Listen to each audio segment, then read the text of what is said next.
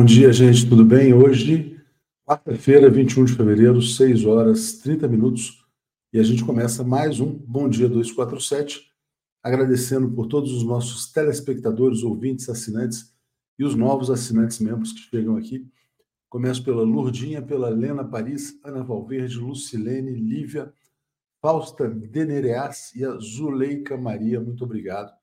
Também Jairo Costa, Omar Aziz lavou minha alma ontem ao repreender Pacheco. Lula tem razão. Que folga do Pacheco, né? A gente está aqui com um vídeo engatilhado para rodar já já. Só quero aqui passar pelos comentários rapidinho, já vou embarcar. O Zé Reinaldo. Viva Omar Aziz, né? Um exemplo de dignidade no Congresso Nacional. Então está aqui o Zé Reinaldo já no palco. Bom dia, Zé, tudo bem com você? Bom dia, Léo. Bom dia, comunidade. Tudo bem.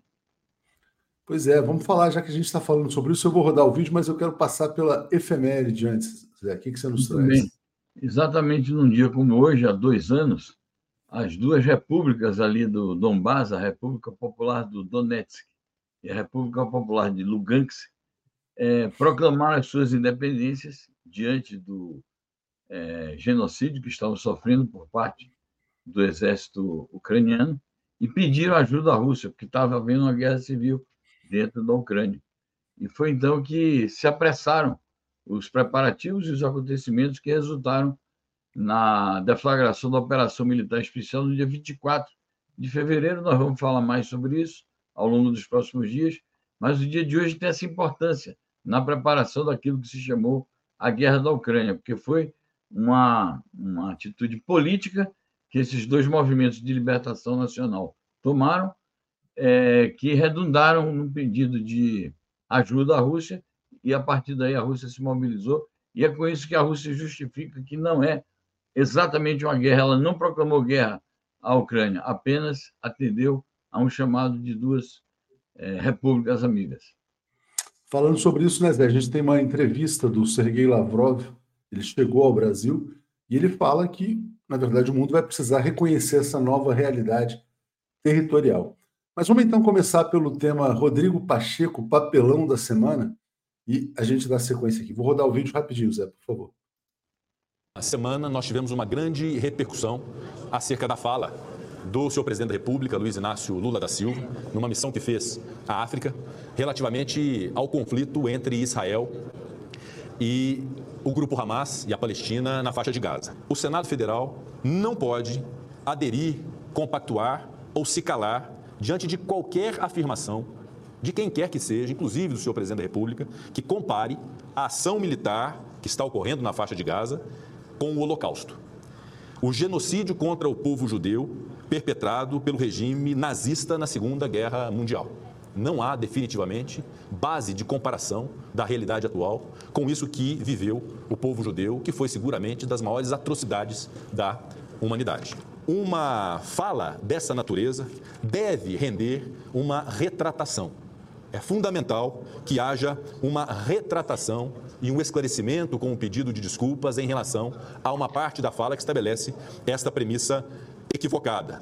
Vossa Excelência podia me eh, tipificar, já que Vossa Excelência entrou num assunto que essa casa tem se mantido calada em relação a isso, que Vossa Excelência trouxe a tona nesse assunto, me tipifica o que está acontecendo lá com a morte de 10 mil crianças e mulheres e até agora quantos terroristas, que são terroristas, sim, do Hamas, foram mortos ou presos por, pelo Estado de Israel, pelo governo sionista de Israel. O povo judeu é uma coisa, que todos nós respeitamos. Não confunda o povo judeu com esse governo de direita sionista de Israel.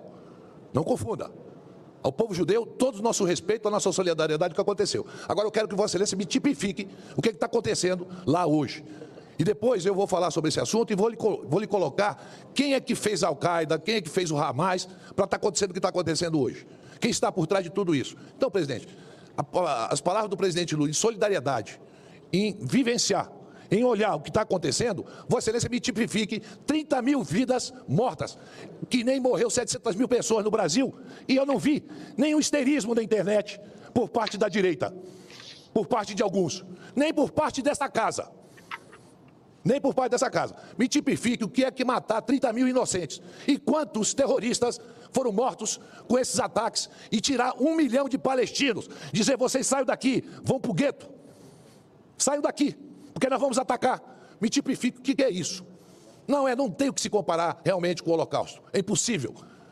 Até agora, o presidente Lula nunca abraçou uma deputada nazista, neta de ministro. E a direita quietinha. Vossa Excelência falou agora de um cara que morreu na Rússia, que andava com a suástica nazista. Ou vocês não sabem disso? Então, presidente, antes de Vossa Excelência falar e fazer essa reprimenda ao presidente Lula, aí não dá, presidente.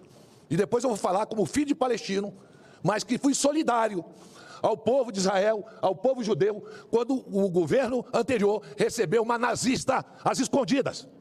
A Federação Israelita me mandou uma parabenização porque eu me posicionei. Mas tem senador, deputado, ministro do, do governo anterior que não ficou histérico. Como eu estou vendo essa histeria toda. Então, eu não trouxe esse assunto à baila, porque é um assunto muito delicado. Mas Vossa Excelência fez questão de trazer. E nós vamos discutir essa questão.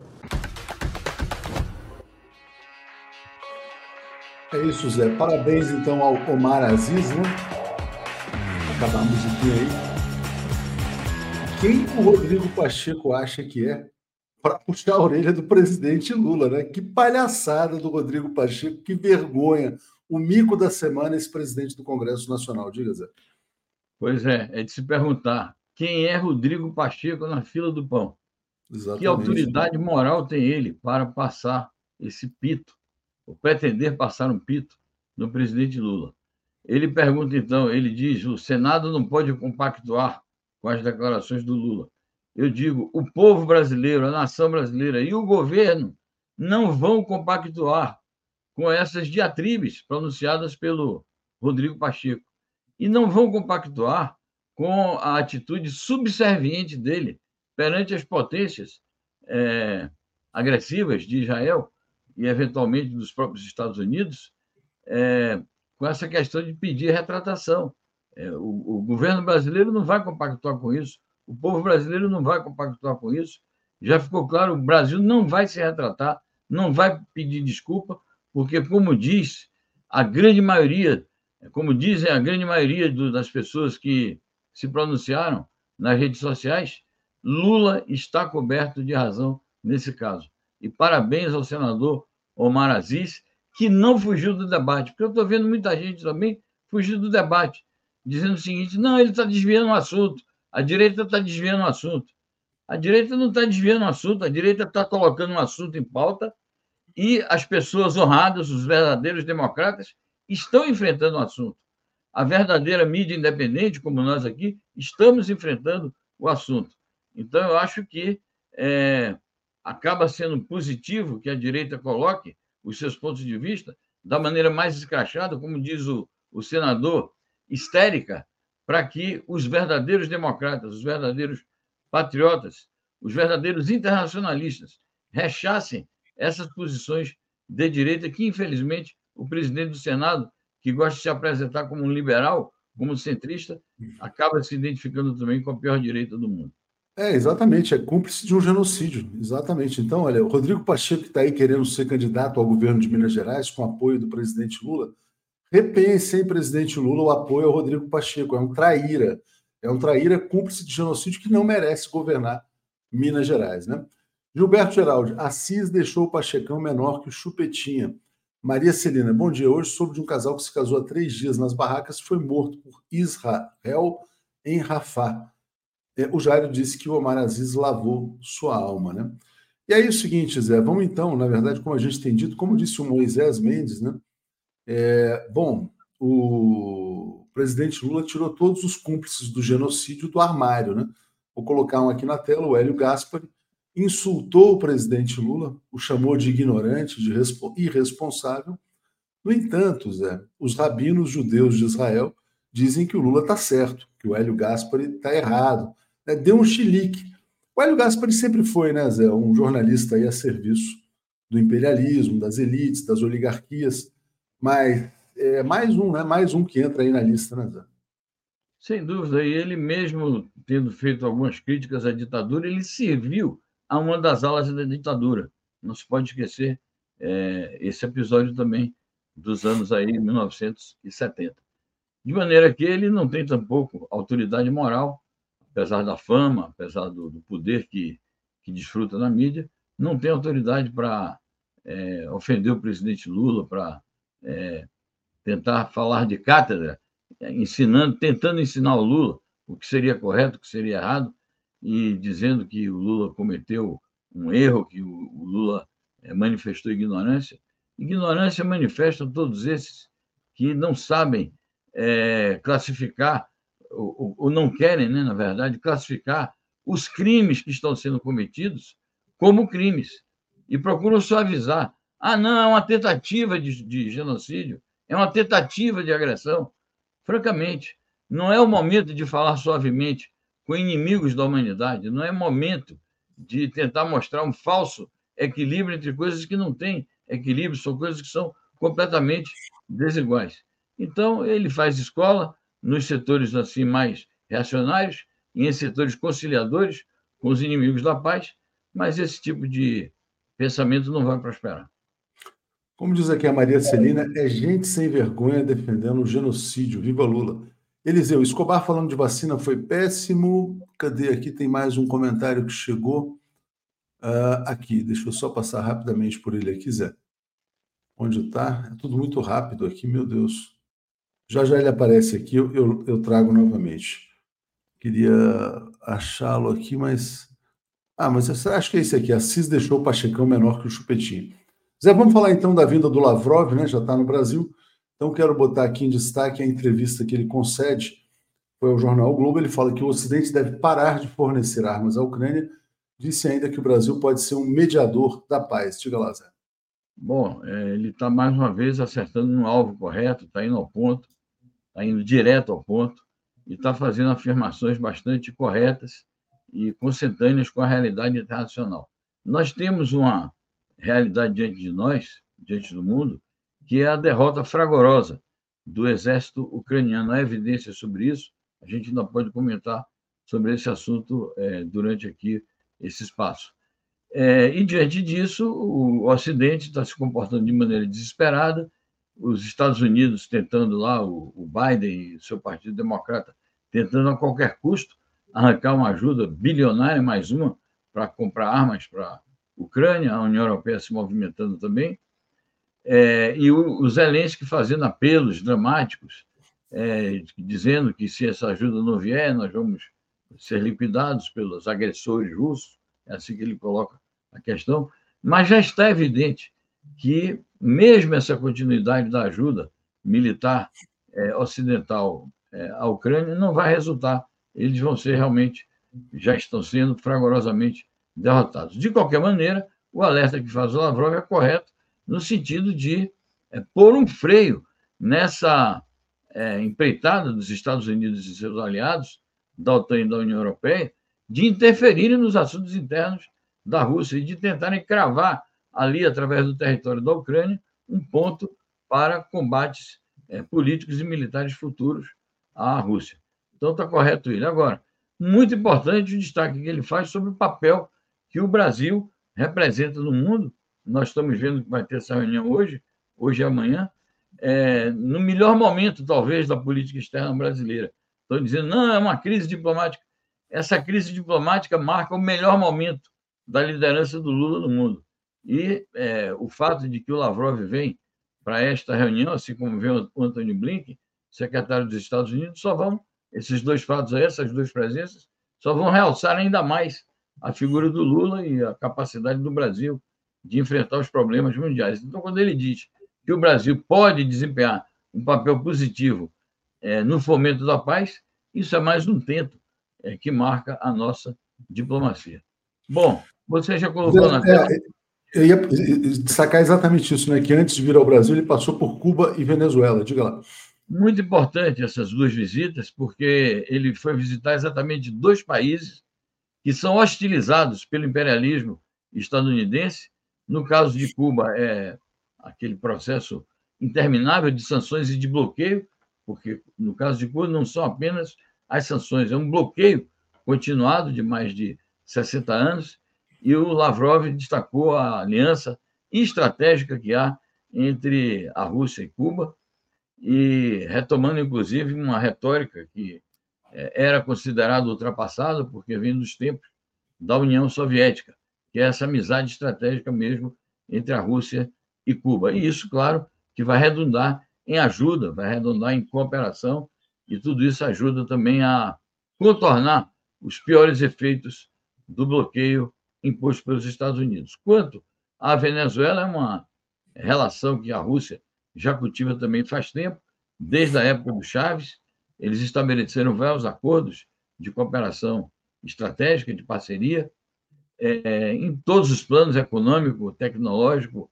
é, cultural, militar. Houve uma gritaria do Ocidente quando é, Venezuela e Rússia anunciaram a cooperação militar. Hoje é uma cooperação financeira, há um cartão de crédito é, com bandeira russa circulando com bastante é, fluidez em Cuba.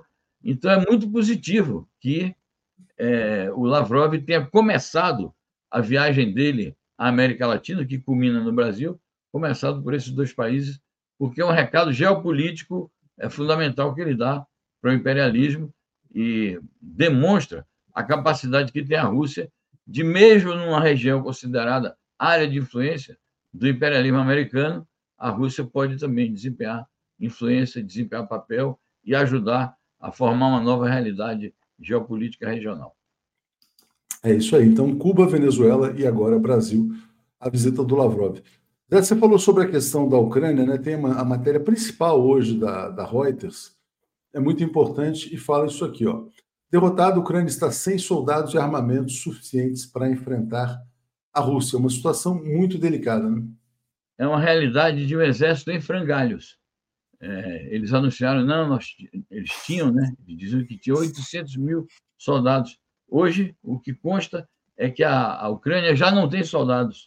A Ucrânia já não tem pessoal com capacidade de é, ir para o campo de batalha. Muitos morreram, outros tantos estão feridos, é, incapacitados.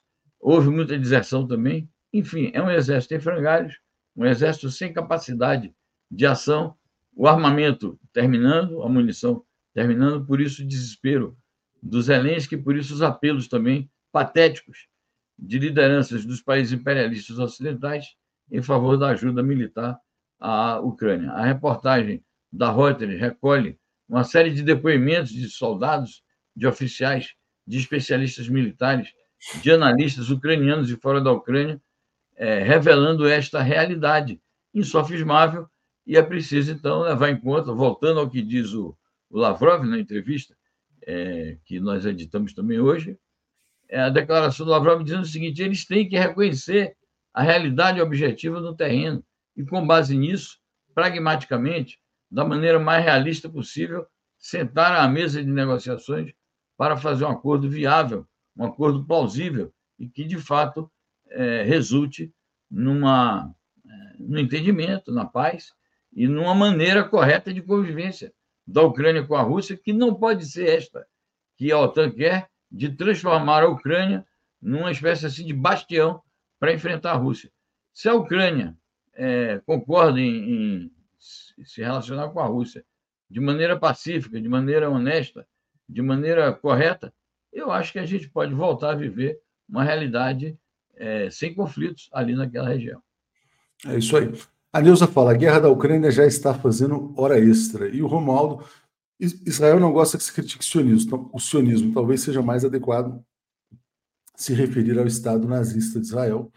Né? Uh, crítica aqui pesada. E o Agostinho Rocha também se tornando assinante. Agradeço bastante ao Agostinho. Concordo plenamente com o Adevaldo, que fala que o Pacheco passou vergonha ontem com o senador Omar Aziz. Zé, vamos lá, vamos seguir aqui. O que, que a gente vai trazer agora? tanta notícia, eu tinha aqui já separado. Ah, vamos então entrar já no tema do G20, né? Então, antes de entrar, vamos rodar a reportagem aqui do Repórter Brasil e a gente dá sequência logo depois. Vamos lá. Opa, cadê? Não vai. To... Ah, peraí. Ué. Deu alguma. Ah, já sei. Não vai rodar. Eu tenho que fazer um outro processo aqui, depois a gente passa na sequência. Então, vou botar uma matéria aqui na tela e aí você já entra nesse tema do G20. Está aqui, ó. Liderança de Lula fortalecida no mundo. O Brasil realiza nessa quarta-feira a primeira reunião ministerial do G20. Diga lá, Zé.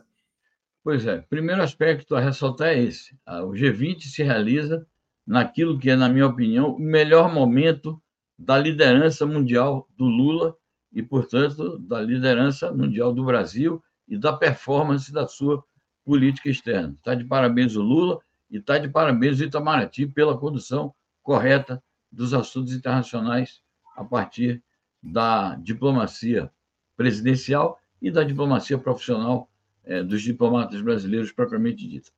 Esse é um aspecto. É, segundo aspecto, o, a agenda da reunião. O Lula já tinha proposto, e acho que isso vai prevalecer na reunião de hoje e doravante na, na própria cúpula, que será realizada em novembro, no Rio de Janeiro, é, o, o, Lula propõe que alguns pontos caros é, da nossa agenda econômica e da nossa agenda social é, estejam presentes na agenda do G20. E aí destaca-se a questão é, do combate à fome, do combate à pobreza e do combate às desigualdades do mundo, temas nos quais o Brasil se sobressai como também um país que exerce a liderança ao lado de outros do chamado Sul Global. Isso é muito importante. Ao mesmo tempo, é, vai estar presente nos debates os temas chamados ligados à governança mundial, é, no que será inevitável apresentar os defeitos dessa governança, os desequilíbrios, os conflitos, as tensões, os desentendimentos. E ao abordar esse assunto, é óbvio que isso vai rebater na questão da disfuncionalidade da ONU, é, de todos os mecanismos da chamada governança mundial. Portanto, a discussão sobre a chamada governança global vai remeter a uma discussão sobre a reforma da ONU, a reforma do Conselho de Segurança, a ampliação do número de países, mas não só isso, os critérios para a deliberação ali. O Lula tem sido um crítico bastante é, frequente do tema da, é, do direito de veto, e que nós vimos na reunião de ontem, de novo, para abordar já, é, o exercício do, do veto dos Estados Unidos, inviabilizando o cessar-fogo. Então, há muitas expectativas positivas sobre o G20 por conta é, é, da relevância desses tópicos que o Brasil está apresentando. Fora isso, haverá discussões acaloradas, sem dúvidas, sobre o tema Ucrânia, sobre o tema é, massacre, genocídio, holocausto no Oriente Médio, a partir das ações é, agressivas de Israel. Esse tema, inevitavelmente, vai aparecer nos discursos. E acho que até a realização da cúpula, e nós estamos ainda em fevereiro, essa é apenas a reunião dos chanceleres, até lá os conflitos vão se desenvolver e tudo isso vai rebater é, na elaboração da pauta é, concreta mesmo, dinâmica, é, da cúpula lá em novembro. É isso aí. O fracasso de Israel é tão completo que a solução de dois estados, sepultada há muito tempo, voltou à mesa com força total. Né?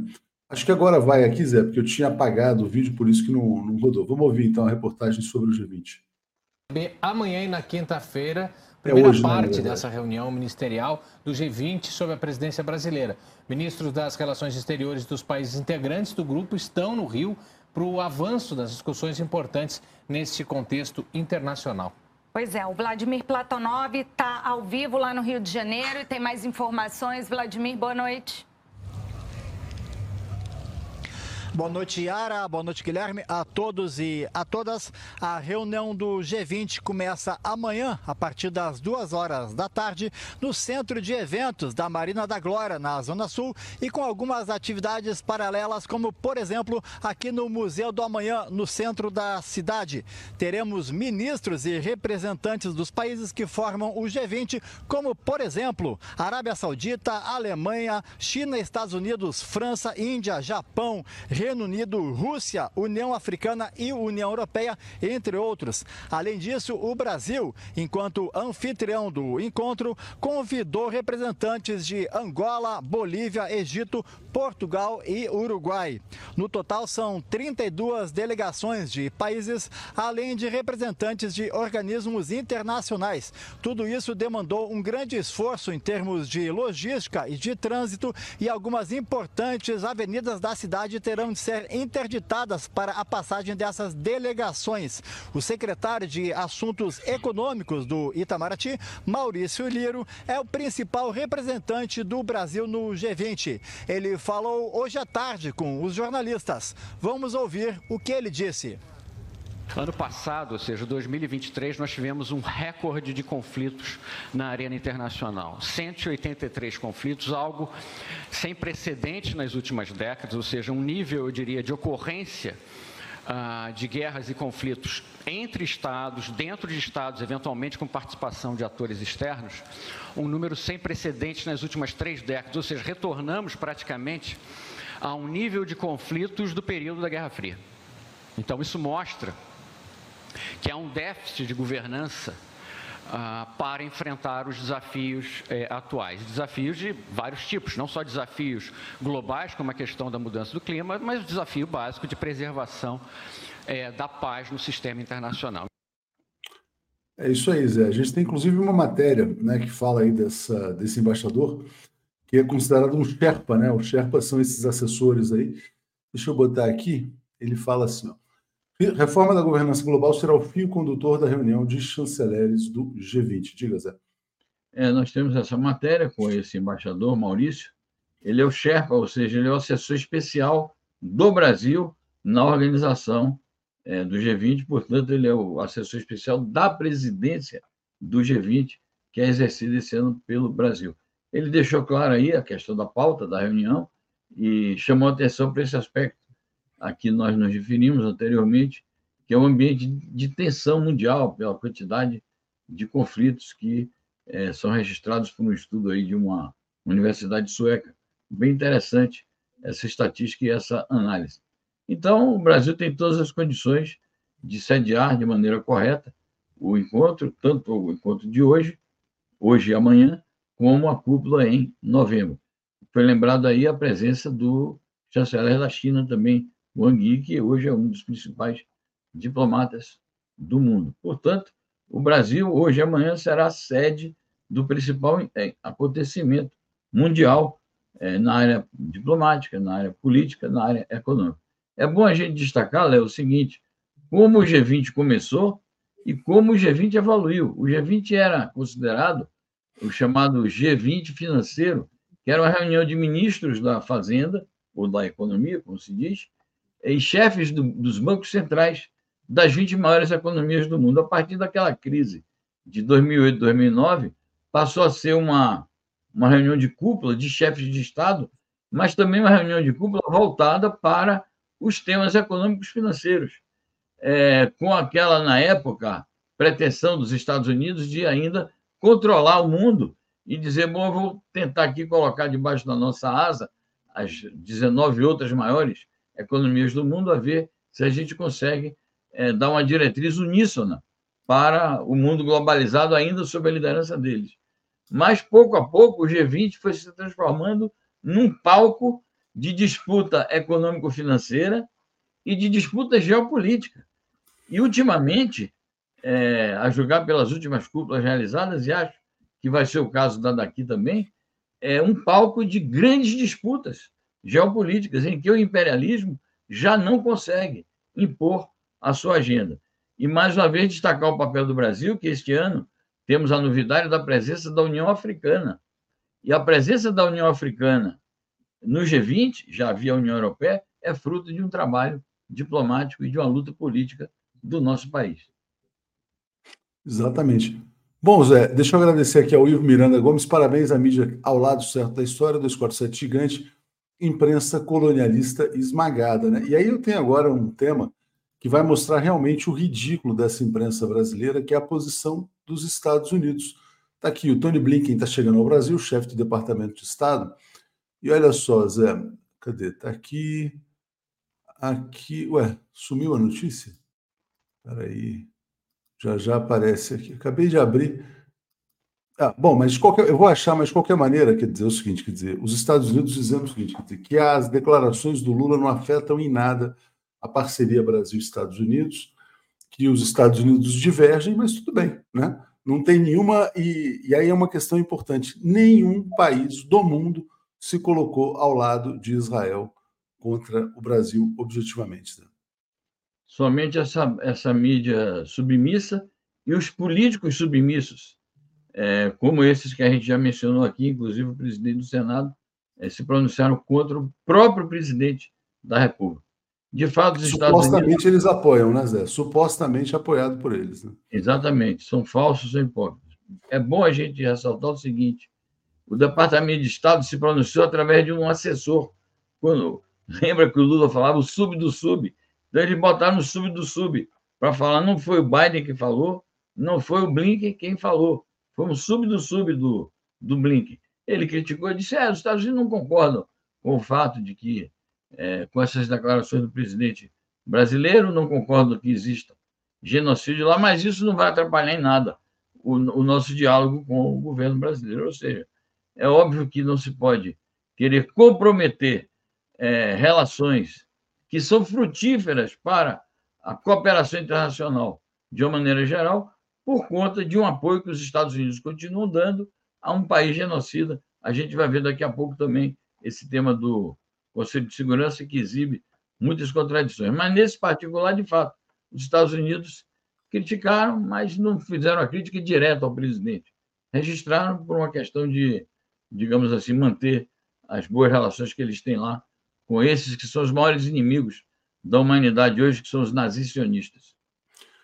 Importante porque essa declaração do Departamento de Estado amplia o isolamento do Benjamin Netanyahu. Né? Nenhum país relevante saiu em defesa. E, aliás, queria destacar também com vocês é, a posição do Gustavo Petro, né? presidente colombiano, dizendo Lula tem toda a razão. Importante, mais um país aqui da América do Sul uh, se solidarizando ao presidente Lula. Né? Perfeito. Petro, é, o ex-presidente boliviano, o presidente cubano, Miguel Dias-Canel, é, a ALBA, que é uma organização de cooperação no âmbito latino-americano e caribenho, portanto, América Latina, as vozes mais relevantes da América Latina, apoiando explicitamente as declarações do presidente Lula. O Nicolás Maduro também fez uma manifestação direta, endereçada ao Lula, de maneira que o Lula está em boa companhia. É isso aí. Marley Rude, bom dia 247. Queria mandar esse superchat para o aniversário de minha mãe, Celina Santos, que acompanha o programa todos os dias. Parabéns aqui, dona Celina. Muito obrigado. Os balões aqui. Vamos celebrar o seu aniversário. Muitas felicidades. Zé, voltando então aqui ao nosso noticiário, né?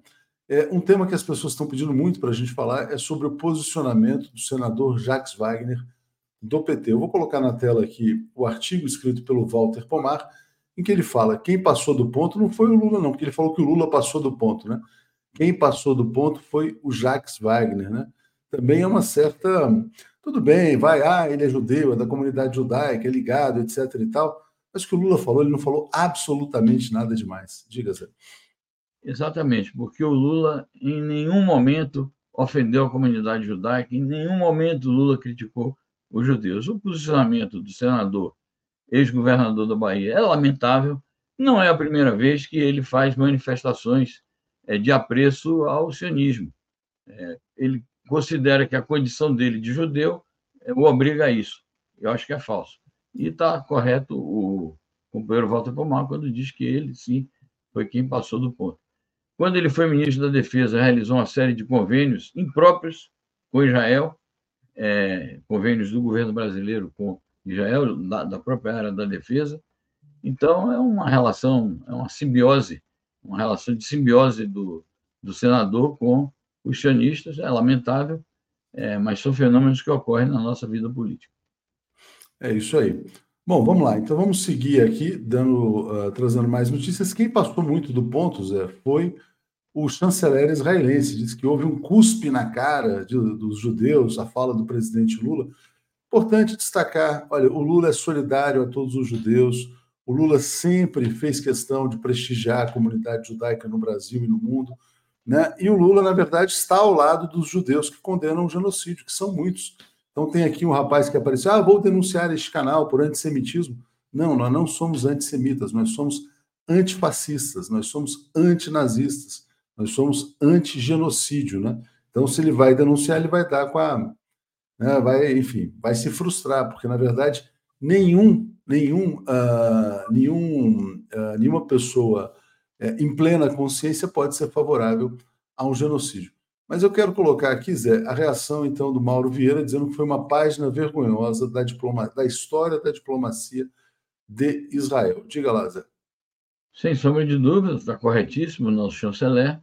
É, de fato, uma página vergonhosa por tudo que eles fizeram, a exigência descabida de retratação do presidente Lula, a declaração de que o Lula é uma figura, uma persona não grata em Israel, e a tentativa de humilhação que eles fizeram, o gesto nada diplomático, com o nosso embaixador, quando o ministro das Relações Exteriores de Israel o levou para o Museu do Holocausto, fez uma declaração em hebraico, sem tradução simultânea, e o nosso embaixador ficou ali é, atarantado, sem saber o que é estava escutando, o que é que o homem estava dizendo, e, na verdade, ele estava passando um pito, como se é, fosse próprio é, da diplomacia, inclusive a diplomacia brasileira falou: não vimos isso, não vemos isso em nenhum manual de diplomacia do mundo porque a diplomacia pressupõe, ainda que entre inimigos, pressupõe cortesia, pressupõe capacidade de diálogo, pressupõe o respeito a alguns ritos que são indispensáveis para se manter a boa educação, a boa política, mesmo em situações de conflito. De modo que é isso que o, embaixador, o chanceler Vieira está dizendo, é uma vergonha total que Israel está passando. Isso aí. Obrigado aqui, Ana Luísa. Sugiro entrevistar a professora Arlene Clemente sobre o tema palestino. Vamos correr atrás. Obrigado. Obrigado ao Ivo, a Mônica Sarmento também, que estão nos apoiando aqui. Zé, e aí ah, uma fala muito perigosa né, da embaixadora dos Estados Unidos na ONU, em que ela fala em solução final na Palestina, que é uma expressão nazista. Eu tenho certeza de que deve ter sido algum tipo de equívoco, né? que ela não estava se referindo a isso, mas o fato é que ela falou: aguardamos a solução final para o conflito. Mas é muito inadequada essa expressão, né, Zé? Sem dúvida, mas antes deixa eu esclarecer a, a, a posição do a tentativa de humilhar o embaixador brasileiro. Quem não fala hebraico é o embaixador brasileiro. Não tem obrigação de falar hebraico. Não sei quanto tempo ele viveu é, ou está vivendo em Israel. Que, teve um internauta aqui que não entendeu. Quem não fala hebraico? O embaixador brasileiro em Israel não fala hebraico, e o ministro das Relações Exteriores de Israel, em vez de se dirigir a ele em inglês ou é, falando hebraico, mas com tradução, simplesmente ficou falando hebraico e o nosso embaixador não entendeu. Eu acho que deve ter sido um ato falho, Léo, a declaração da, da Linda, Linda Thomas, né? porque está é, tá fora do contexto, na minha opinião. De qualquer maneira, sendo um ato falho, é, o ato falho é sempre revelador de algo que está na consciência, né? no, no subconsciente. Então, de fato, é, uma, é, uma, é um erro político grave e um erro diplomático. Uma embaixadora, representante especial é, da maior potência do mundo é, e que se pretende é, dita as regras nas Nações Unidas, cometeu um erro desse tipo. Falar em solução final, que é, de fato, uma expressão nazista que os próprios sionistas israelenses, em busca dessa solução final, porque eles querem isto, com o extermínio dos palestinos, mas eles não, não, não usam a expressão porque seria é, se trair, seria trair as próprias intenções. Exatamente. Bom, Ted Boy fala assim: jamais criticaram o Bozo tirando foto com o deputado alemão nazista. A suposta indignação com a fala de, de Lula é somente propaganda de guerra. Exatamente. O que a mídia no Brasil faz aqui é propaganda de guerra, por isso que essa imprensa é um problema de segurança nacional também.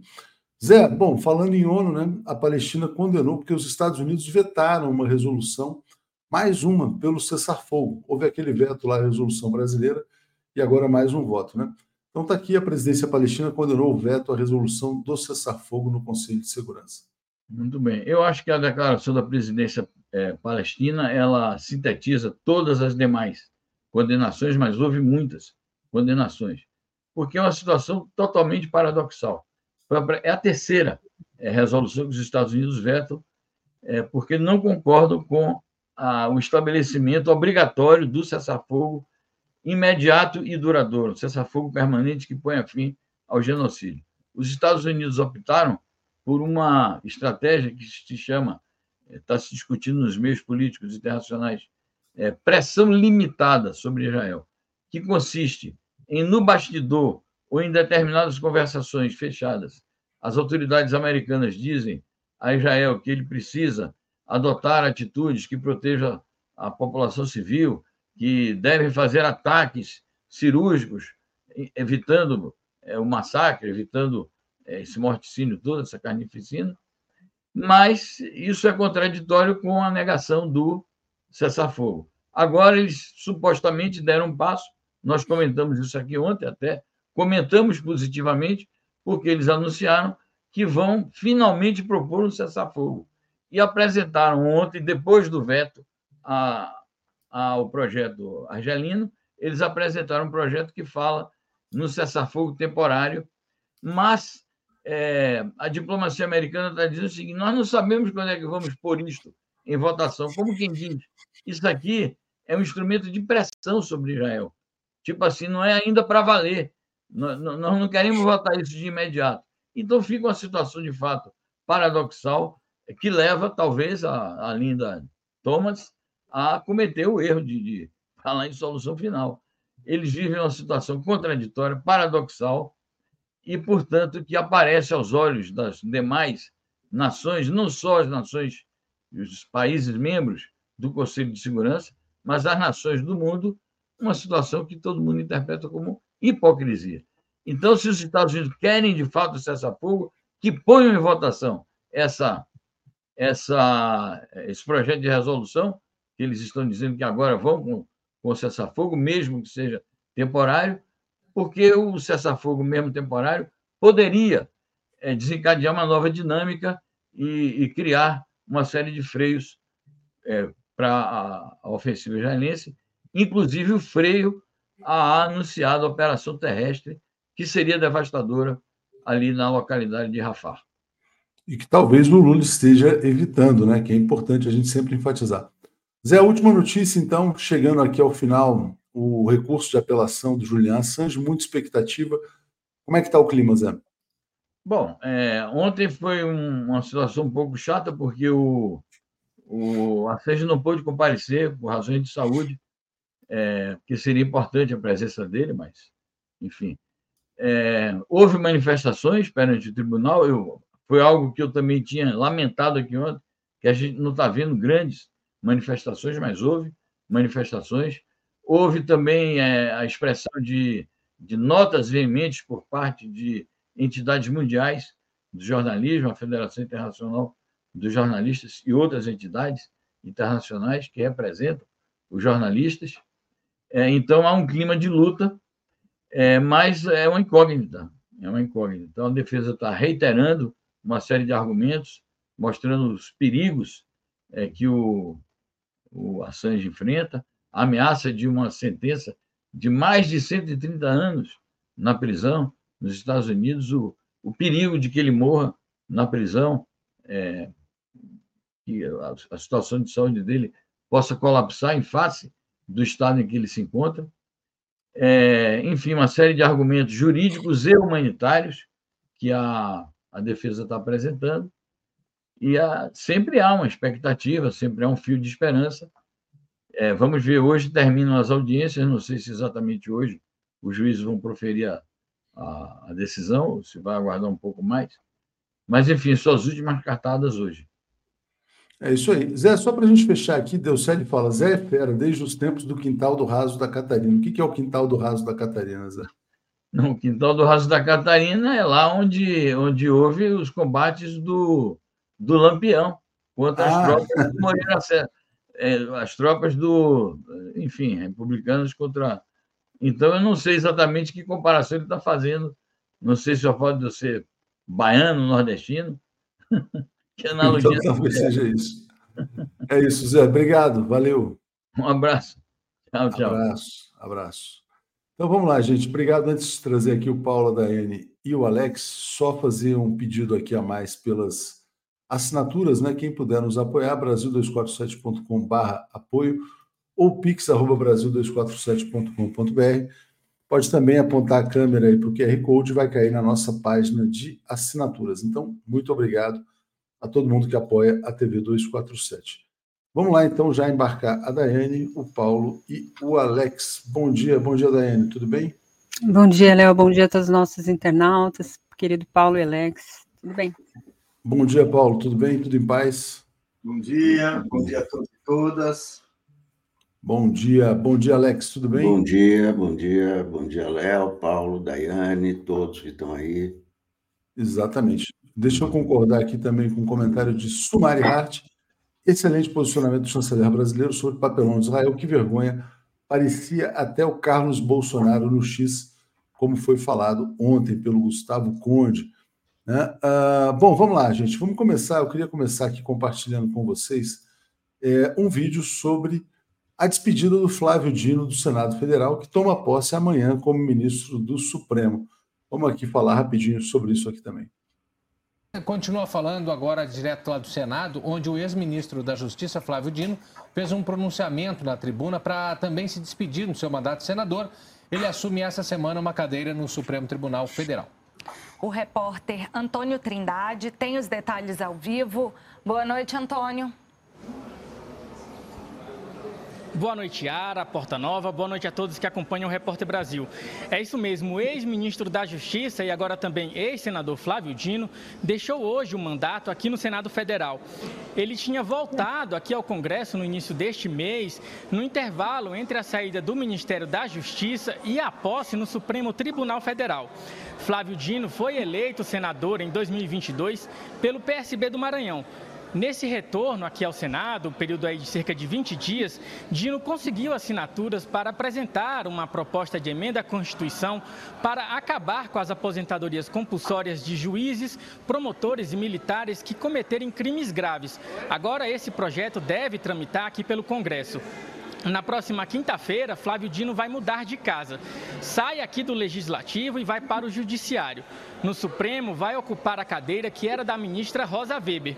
É, no seu discurso de despedida, agora há pouco, Flávio Dino falou sobre a importância do debate político para a democracia e também sobre o futuro. A gente separou aí um trechinho do discurso de Flávio Dino, vamos ouvir.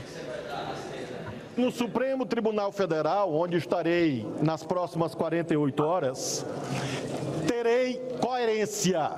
Podem ter certeza da minha mais, minha mais absoluta deferência aos poderes políticos do Estado. E essa deferência se manifestando, inclusive e sobretudo, pela capacidade de ouvir, de promover o bom diálogo institucional, para que nós possamos encontrar o modo pelo qual a harmonia entre os poderes vai se concretizar. Esperem de mim imparcialidade e isenção. Esperem de mim fiel cumprimento à Constituição e à lei. Daiane, uh, Flávio Dino, o que, que, você espera dele no Supremo? Posse amanhã, importante. E essa saída também, em que ele deixa meio que uma porta aberta para voltar à política. Ele falou: olha, não sei, quando eu me aposentar aos 75 anos, se a gente olha para a idade do Biden, do Trump, do Lula, quem sabe? Diga, Daiane. Eu espero, porque eu gosto muito do Flávio Dino, não nego. Eu sou uma admiradora do, da sua conduta, da sua atuação política, da sua atuação como professor de direito. Sempre fui muito admiradora nos, nas ocasiões que ele eh, esteve no 247. Eu não estava, por algum motivo, até a gente brincou com isso, porque eu eh, queria. E aconteceu mesmo quando eu estava em outras redações em que ele ia e eu não consegui encontrá-lo. Depois eu entrevistei por outras vezes, fui ao Maranhão, é, mas sou uma fã mesmo, assim, de carteirinha do Flávio Dino, gosto dele, gosto da forma que ele faz política, acho ele coerente e quando ele faz um discurso como esse, é, é, para mim só reforça aquilo que eu, a impressão, a, a ação, a, a, sua trajetória só reforça para mim essa conduta.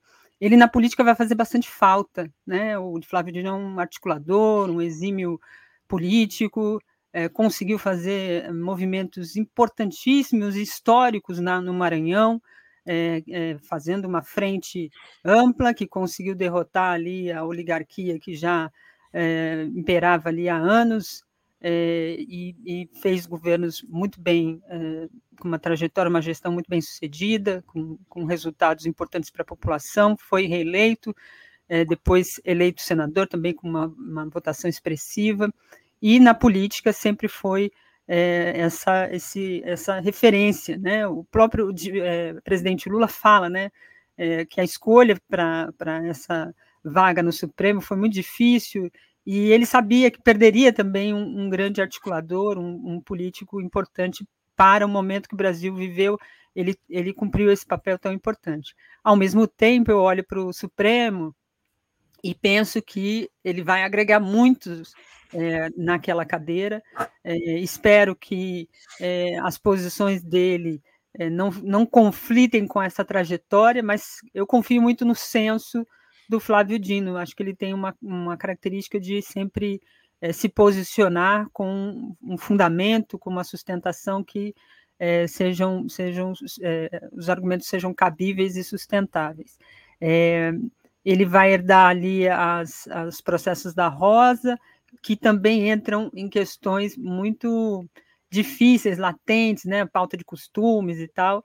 É, acho que é, espero dele essa coerência da sua trajetória política. O retorno dele para a política seria fundamental. Em que tempo?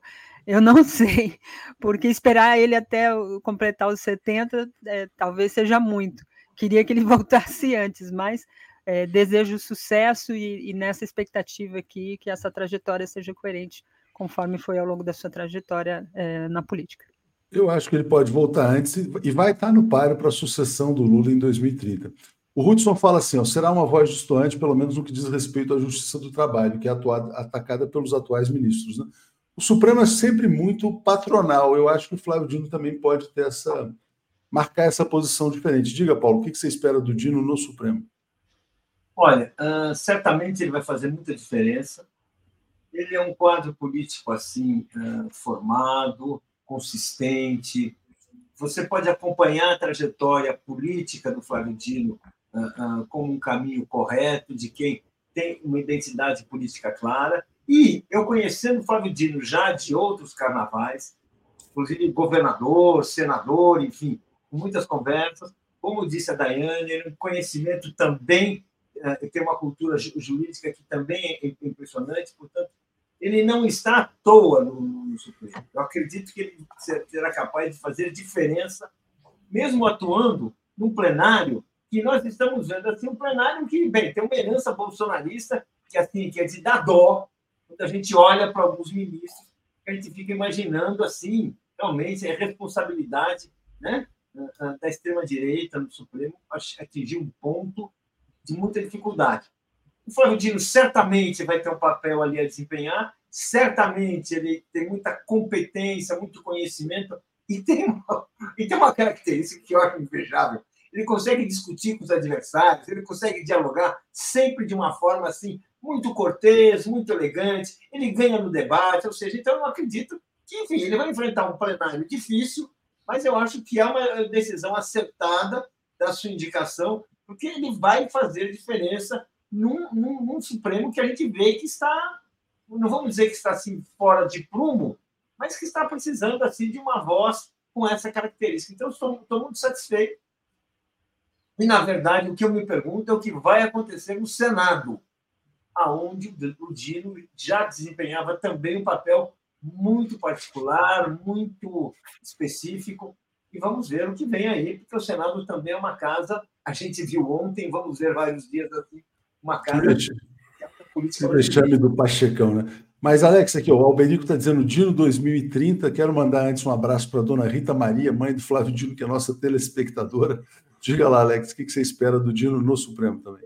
Bom, é o seguinte: é, é, primeira coisa, é, ele é um workaholic, né? Exatamente. Em 20 dias do Senado, ele já apresenta um projeto, um projeto importantíssimo como esse. Né? Qualquer um Fazer, bom, vou descansar agora, né? tive um ano conturbado. Alex, o, Dino, né? o Dino fez em 20 dias mais do que o astronauta vai fazer em 8 anos. O astronauta. Não, é impressionante. O cara, o cara simplesmente não para de trabalhar, ele não descansa. Né? A gente viu durante o ministério, fim de semana, o cara estava lá, feriado, o cara estava lá, de gravata, sem gravata. É impressionante a, a, a, atividade dele, né? não, não, é, é uma atividade, é uma atividade produtiva. Não é? é uma atividade produtiva, é impressionante. E, e, a sorte dele, porque ele escapou de um pepino imenso, né? Que está que tá na mão do, do, do Lewandowski, né? Que é essa fuga aí de Mossoró, né? é, saiu antes e tal. Eu acho que ele vai ser. Ele é um líder, né? Ele é um líder nato. Onde ele aparece, ele é um líder. Então você vê, ele quando discursa no Senado, ele não fala como um senador qualquer, né? ele fala como líder. Ele vai ser líder no, né? Foi líder no ministério. No ministério ele era o ministro mais importante, né? No STF ele vai ser o líder do STF. Sem dúvida, ele não precisa ser nem o presidente do STF para ser o líder, mas ele se impõe pela, pela, pela, pela sua oratória, pela sua forma de lidar com os, com os assuntos, e é evidente que ele vai ser um, um grande líder, né? vai ser um grande líder. Esses processos, ele vai, ele vai herdar o, o processo da CPI da Covid, né? são 300 processos da, da, da Rosa. 300 processos para ele, ele não é nada, né? Em uma semana ele vai dar conta de 300 processos, do jeito que ele, ele trabalha, é claro, com a equipe, né? Ele não, não vai trabalhar sozinho.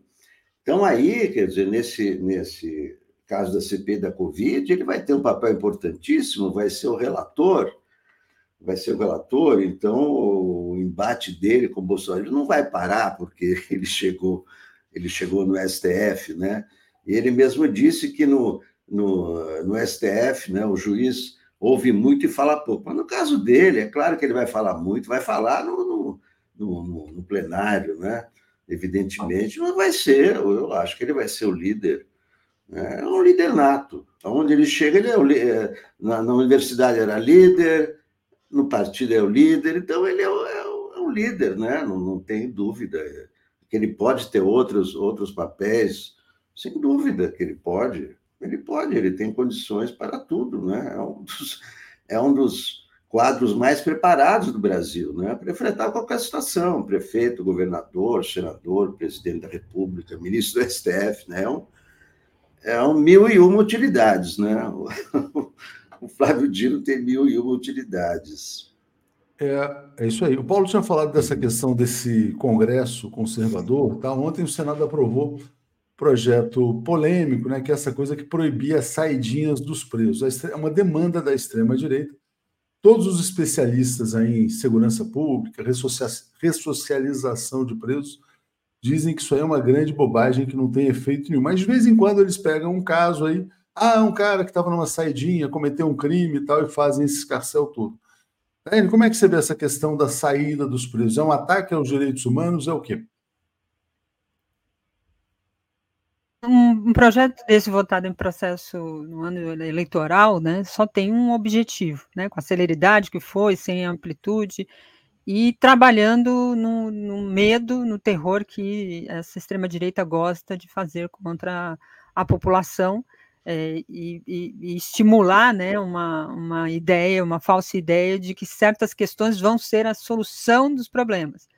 É, a, a ação isolada, criminosa, é, de presos que saem e cometem crimes, ela não pode punir o conjunto da somaria. Né? São casos muito isolados e pouco aprofundadas pelo parlamento, somente para atender uma demanda populista. Isso sim, populista no sentido negativo, é, no, no, sentido da extrema direita, né? Que é o populismo da extrema direita, é aquele populismo que manipula as coisas para criar o medo e a partir do medo é, criar supostas soluções e atender às suas demandas.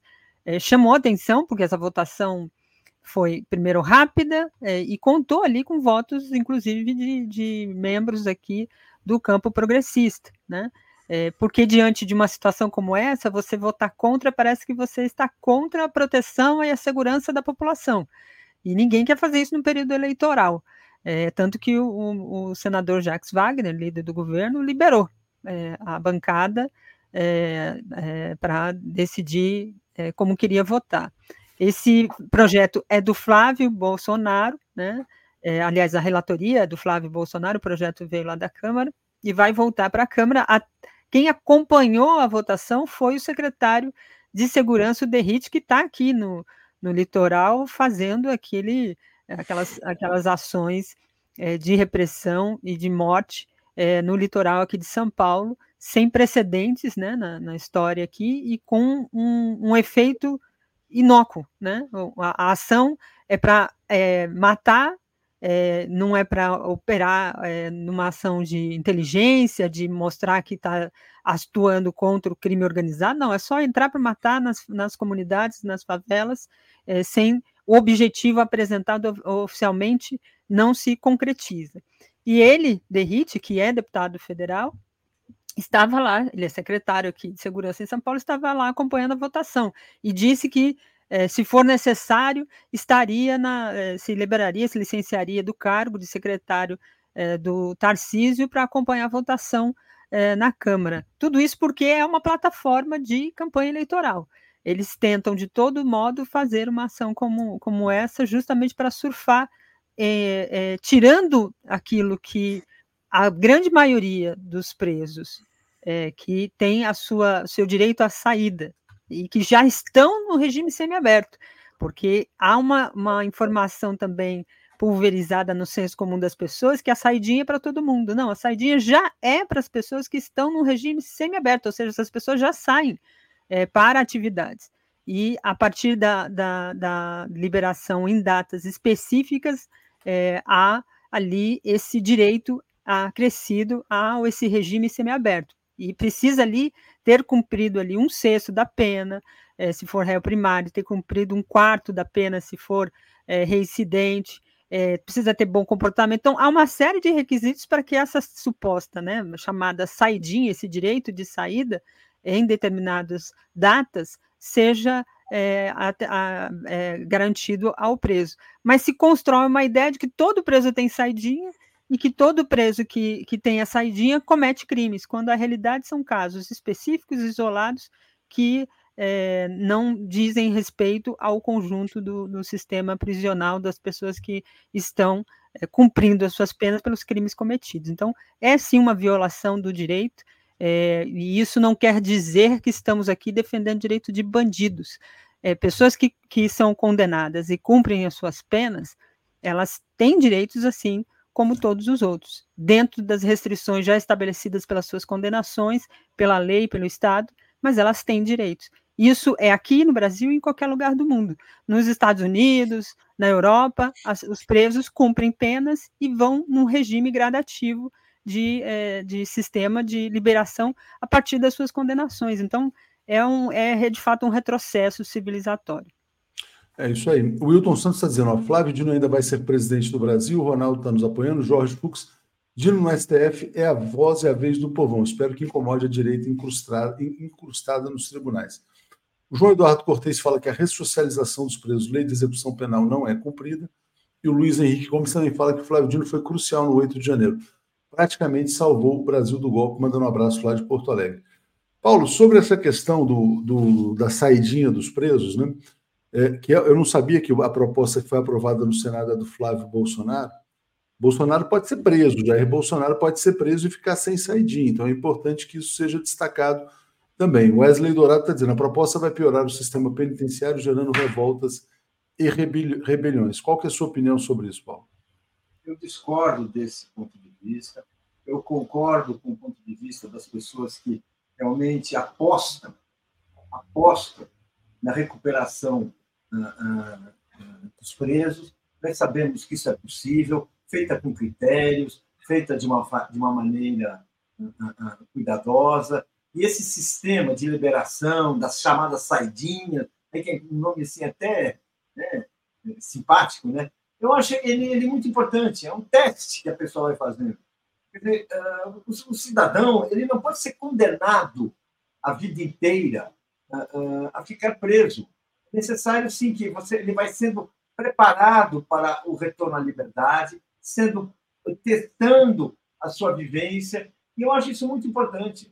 Eu concordo inteiramente, acho assim, é claro que nós vamos dizer assim, isso pode gerar alguma reação interna, pode eh, ter alguns que não retornam bem, é, é, verdade, tem alguns que não retornam, mas como bem lembrou a Daiane, não são os mais perigosos, não são os mais aqueles que trazem assim realmente ameaça ao cidadão, é sujeito enfim, que, que já cumpriu a maior parte da pena, que está assim, assim, sendo ressocializado.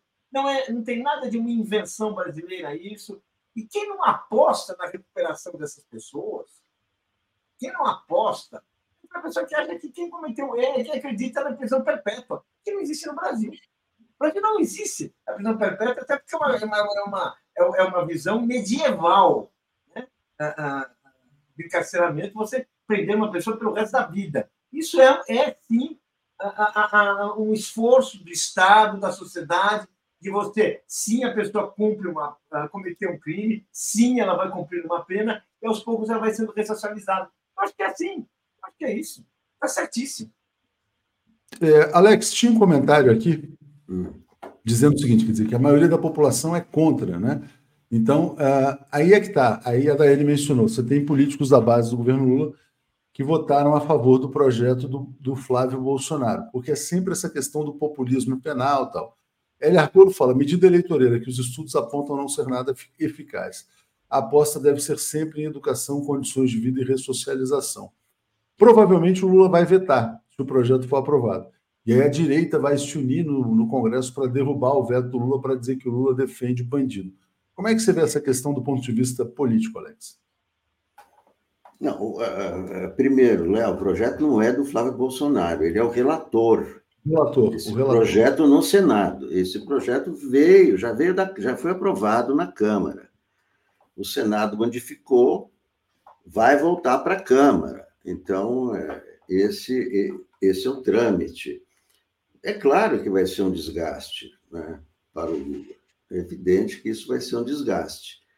É, o sistema carcerário brasileiro já foi definido por um ex-ministro da Justiça como medieval. A gente não sabe os horrores que acontecem no sistema penitenciário brasileiro, só sabemos quando existe, quando há uma, há uma fuga, quando há uma rebelião, mas é um sistema carcerário medieval, é, é um horror, é um, né, herança da ditadura, sei lá, você vê esses caras, segurança, esses caras que fugiram de Mossoró estavam há cinco meses sem sair da cela. Sem sair da cela. O que é você confinar uma pessoa num cubículo de dois por três durante cinco meses? É, o cara fica louco, né? É, é impossível. Então, é evidente que toda que, que é, preso está lá preso é um, é um horror. Essas pessoas que acham é, não sabem que nunca ficaram presos para ver o, o que, que, é isso, não é?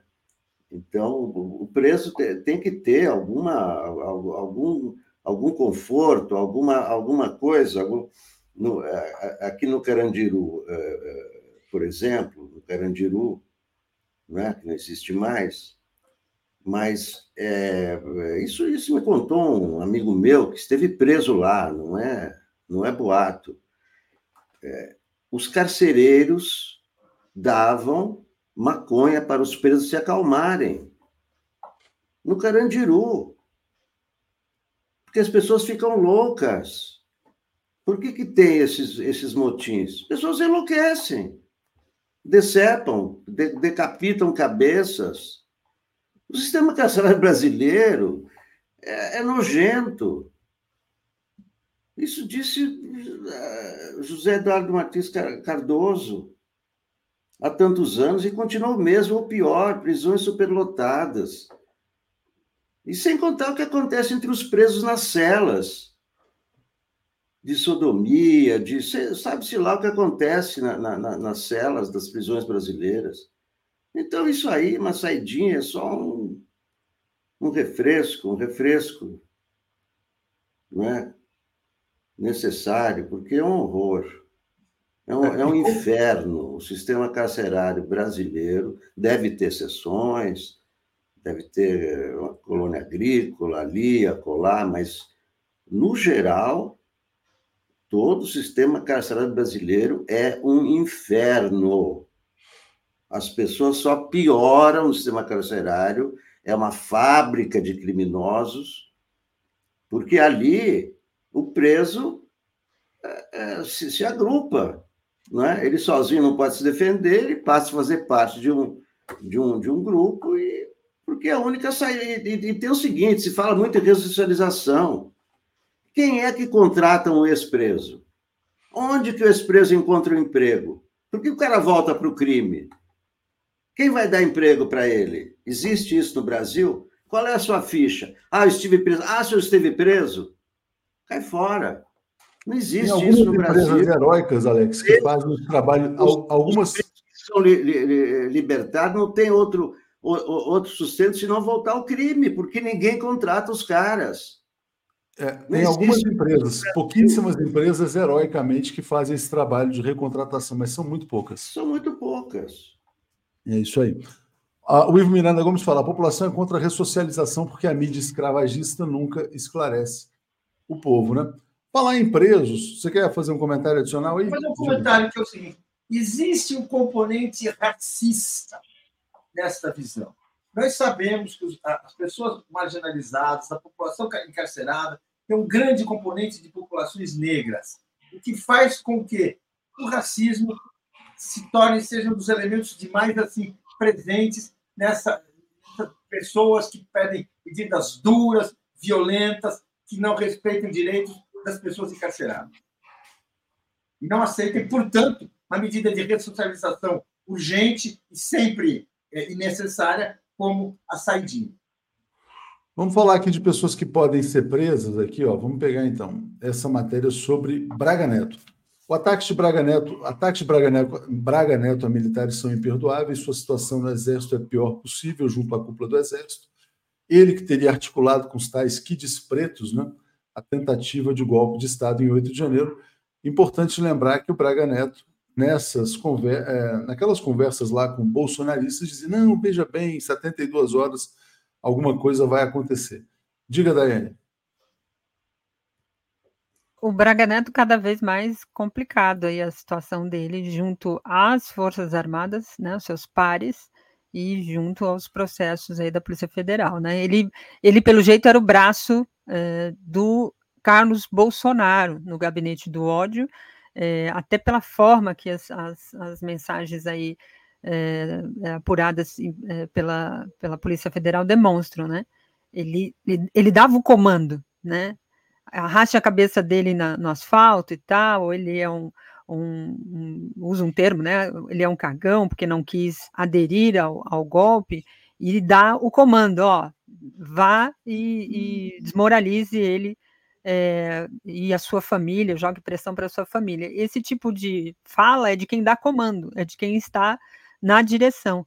É, e, e, isso revela muito dessa estrutura que muitas vezes a gente, no, no, no olhar que a gente tinha aqui, achava que tinha um cabeça é, ali fazendo, atuando e que conflitava com os militares, porque Carlos Bolsonaro atritou com vários é, generais, inclusive o Hamilton Mourão, que era o vice, logo no começo do governo e depois com Santos Cruz, enfim, for, foram vários militares ali que haviam um conflito. Aparentemente ele tinha uma postura que era é, frontalmente contrária às posições desses militares que estavam no apoio ao governo, que faziam parte do governo e tal.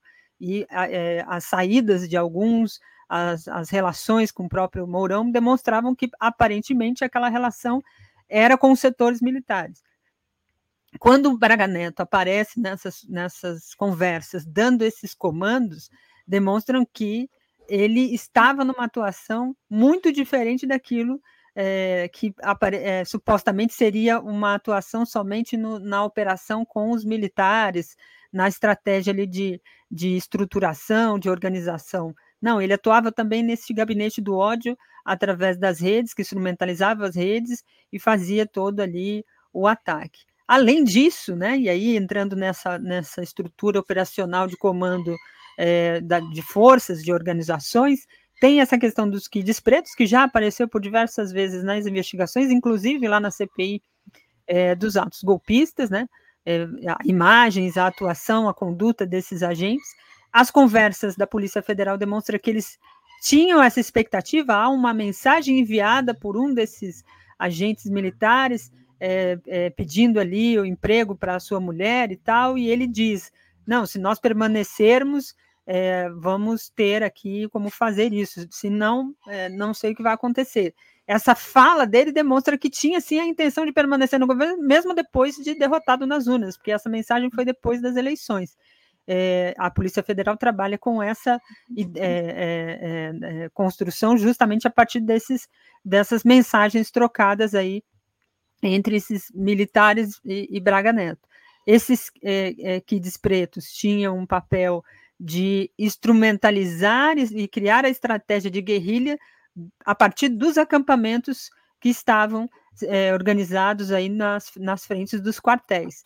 É, esses personagens e, e, também a CPI é, dos atos golpistas também mostraram essa, essa atuação de que tinha agentes, os depoentes é, presos aí, os, os réus no caso do 8 de janeiro, apontavam que tinha agentes é, é, de, do Exército, do, do, das Forças Armadas, é, criando ali um ambiente de instrução de como fazer as, as ações golpistas. Então, é, é uma investigação muito extensa, com várias ramificações, mas que agora vai encontrando o seu núcleo principal e dali partindo todo a, a, ação, a operação e o comando, né? A voz de comando partia de Braga Neto. É uma vergonha, né, que o exército tenha nas suas fileiras um general golpista é, atuando de forma é, sistemática ao longo de um período, né, e, e se, se bobear, ainda continua fazendo o que fez durante todo esse período. Obrigado, Dani. Alex, como é que você vê essa questão aí dos kids pretos, né, com o Braga Neto? É, isso são, são os elos, né? São, é, o, o Braga Neto, né, que era o vice do Bolsonaro, né? tinha um maior interesse em continuar no poder, ele era o vice, né? É, e ele é, é, tem um, teve um papel central e deixou muitas pistas. Ele deixou muitas pistas. Quais são as pistas que ele deixou? No dia 27 de dezembro de 2022, portanto, há quatro dias da, da, da, da posse do novo presidente, ele recebeu uma mensagem de Sérgio Rocha Cordeiro, que apresentava um currículo né, para trabalhar no governo. E o Braga Neto responde uma mensagem que ele deixa gravada. Se continuarmos, envie para a Secretaria-Geral. Fora isso, vai ser foda. Ele deixou isso escrito na mensagem e a mensagem está no celular do senhor Sérgio Rocha Cordeiro. Além disso, tem uma mensagem do Braga Neto para o Ailton Barros, que foi um militar que foi expulso do Exército, portanto, persona não grata no Exército, insuflando Ailton Barros para difamar os generais que não topavam entrar no golpe como Freire Gomes. O que diz essa mensagem? Mensagem escrita do Braga Neto para o Ailton Barros. E está no celular do Ailton Barros. A culpa pelo que está acontecendo é do general Freire Gomes. Oferece a cabeça dele, cagão.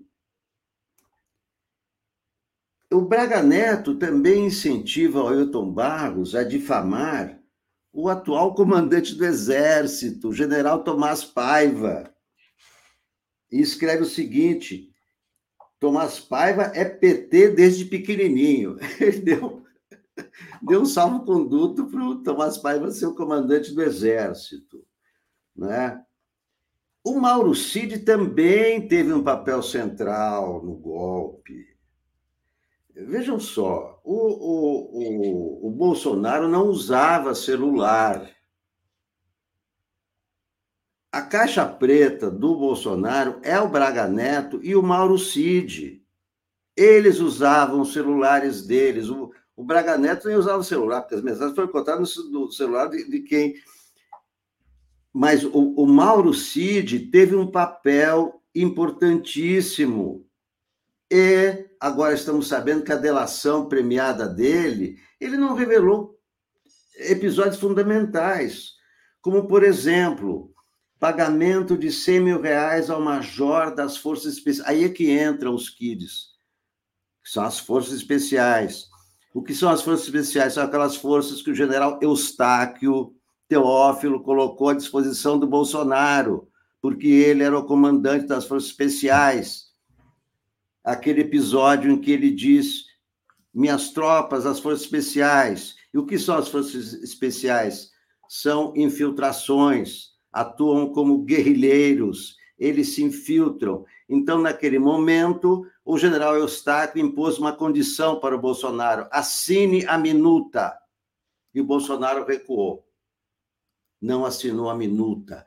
Só que as forças especiais, agora se sabe, se infiltraram no acampamento e comandaram as ações para o 8 de janeiro. É por aqui que nós vamos, vamos quebrar aquilo.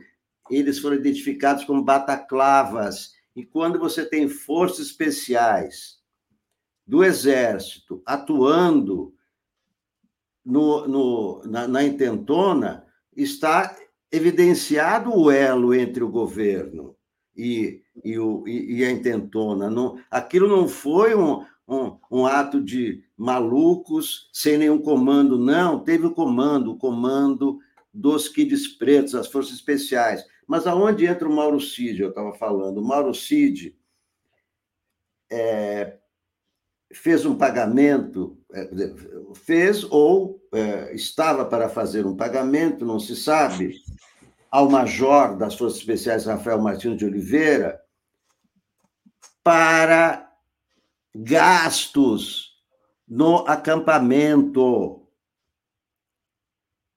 É, no dia 15 de novembro, teve aquela manifestação em frente ao quartel-general. O CID não contou na delação premiada a respeito disso. Também não contou na delação premiada que ele tinha gravado a reunião do dia 5 de julho de 2022, que é, sim, uma das provas contra Bolsonaro. A reunião em que ele diz que tem que entrar em campo com meu exército meus 23 ministros, naquela reunião que Augusto Heleno disse que temos, o que temos que fazer tem que ser antes das eleições.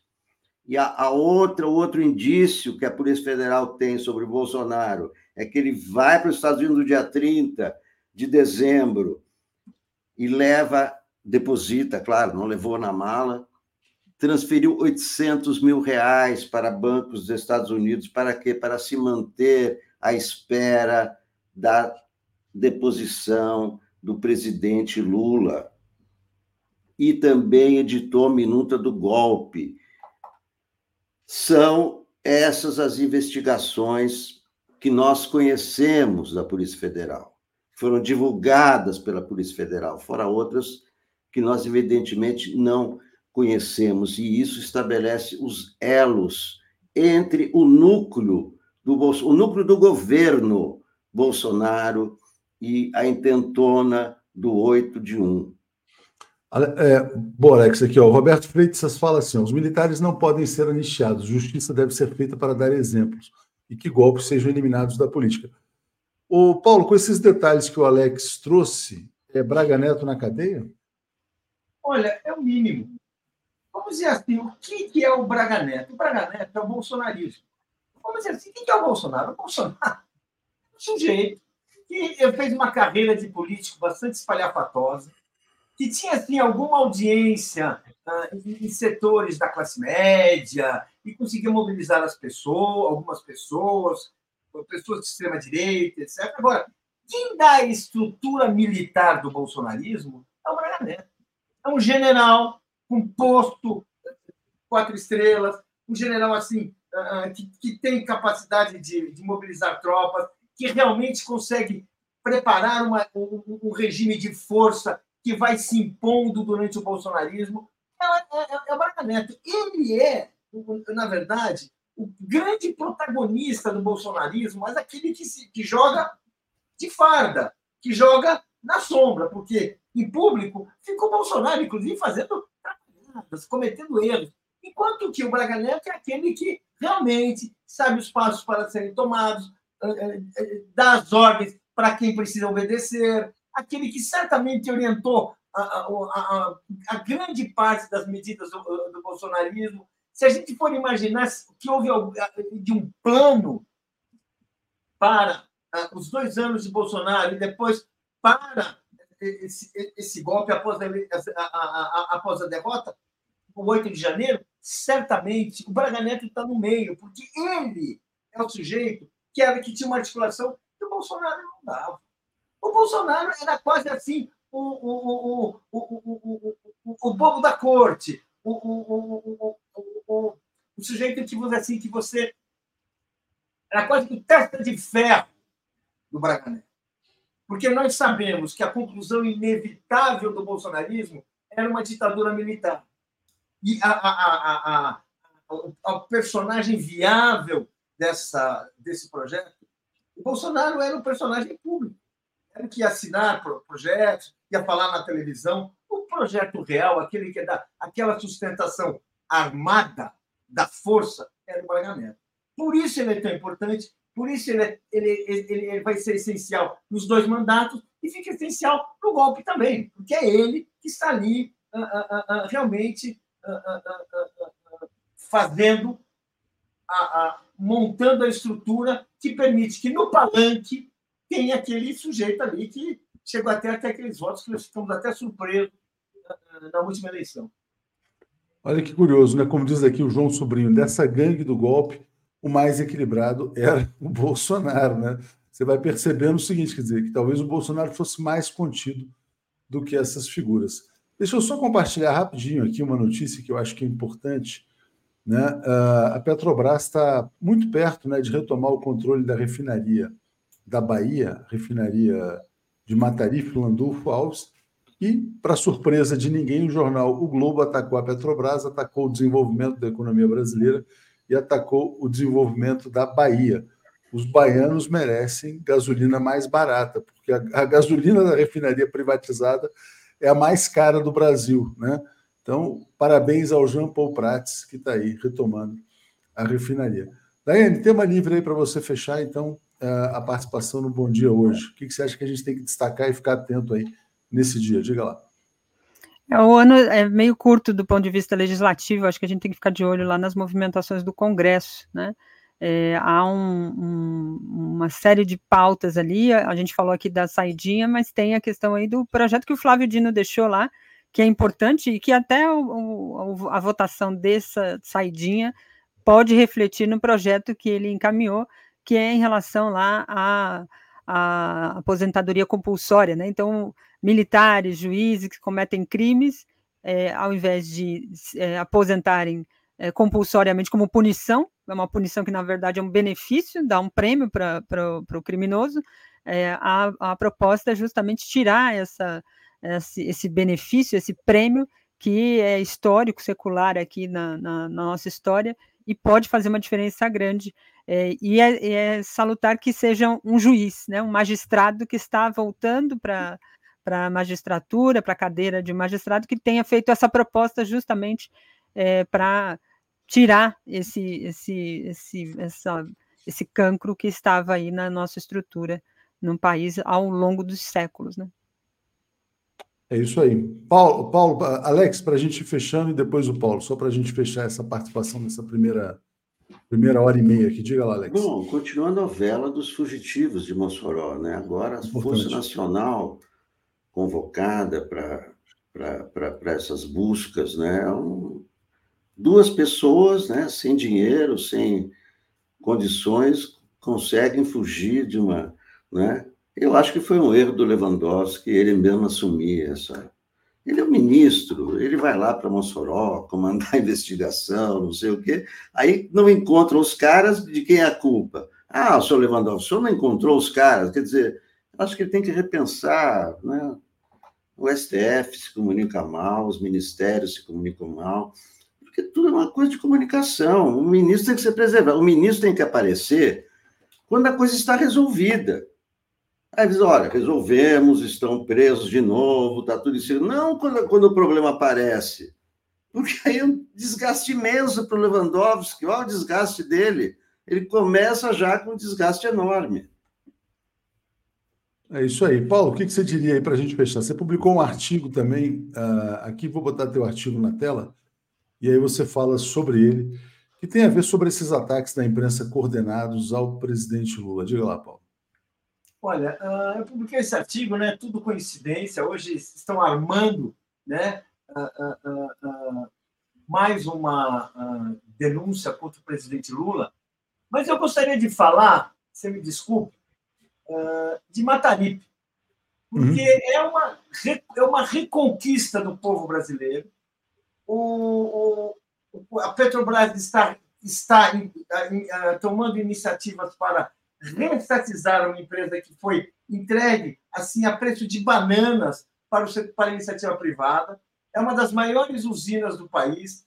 Tem um, um, em Mataripe, no interior da Bahia, a sua, a sua construção ela, ela, começou estatal, foi privatizada no governo de Fernando Henrique. O Lula tomou iniciativas para a, a, a, ou seja, nós estamos enfrentando uma epopeia que é muito importante e que tem, é, diz respeito à, à luta do, da, da, população brasileira, das lutas mais populares da história, que é o petróleo é nosso. Então, vamos dizer assim, esse, esse movimento que o Lula está fazendo, eu achei importante, é um marco para, para, para este governo, e vou dizer assim, e como diz aí o César, estatização já, gente, porque o petróleo vai ser cada vez mais importante no futuro do país, assim como a energia de uma forma geral. Então, essa iniciativa, esse passo aí, eu acho muito importante.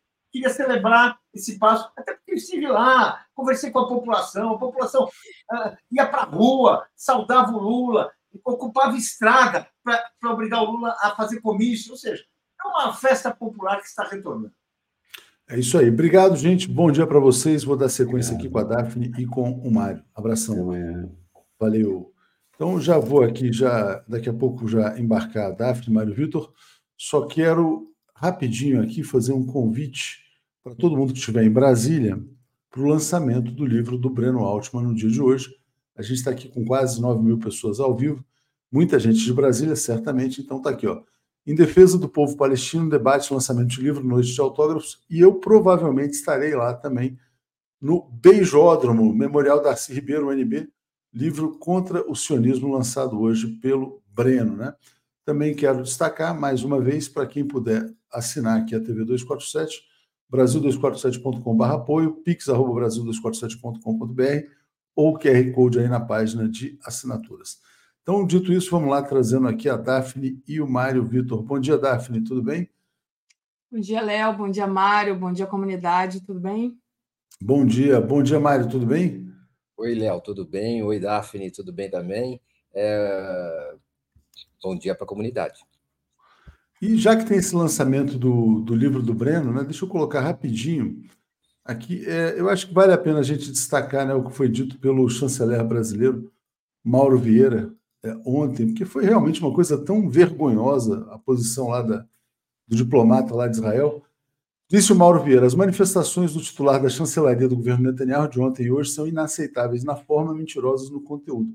Uma chancelaria dirigir-se dessa forma ao chefe de Estado de um país amigo, presidente Lula, é algo insólito e revoltante.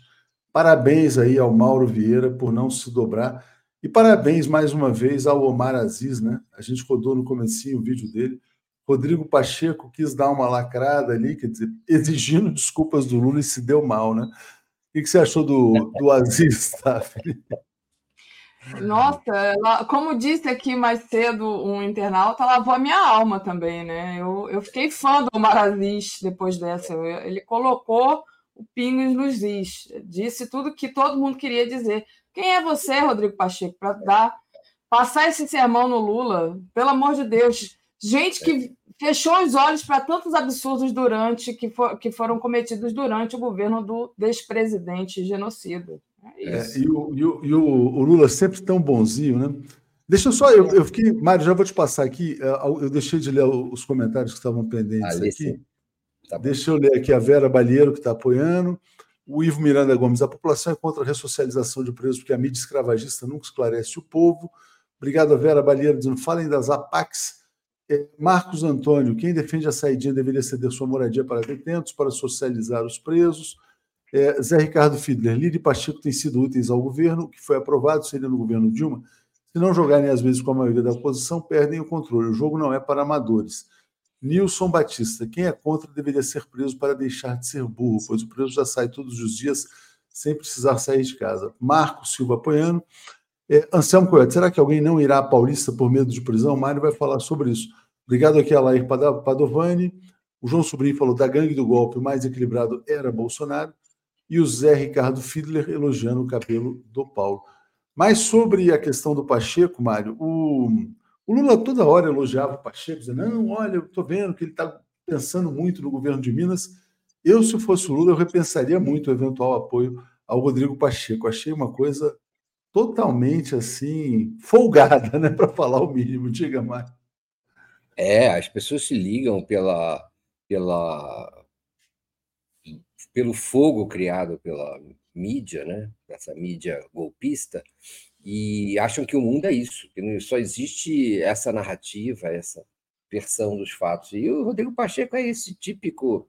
Ah, como é que a gente pode falar? É enganado por esses assuntos, quis fazer uma, um sucessozinho ali, junto com a base do Senado, é isso que é mais importante, né?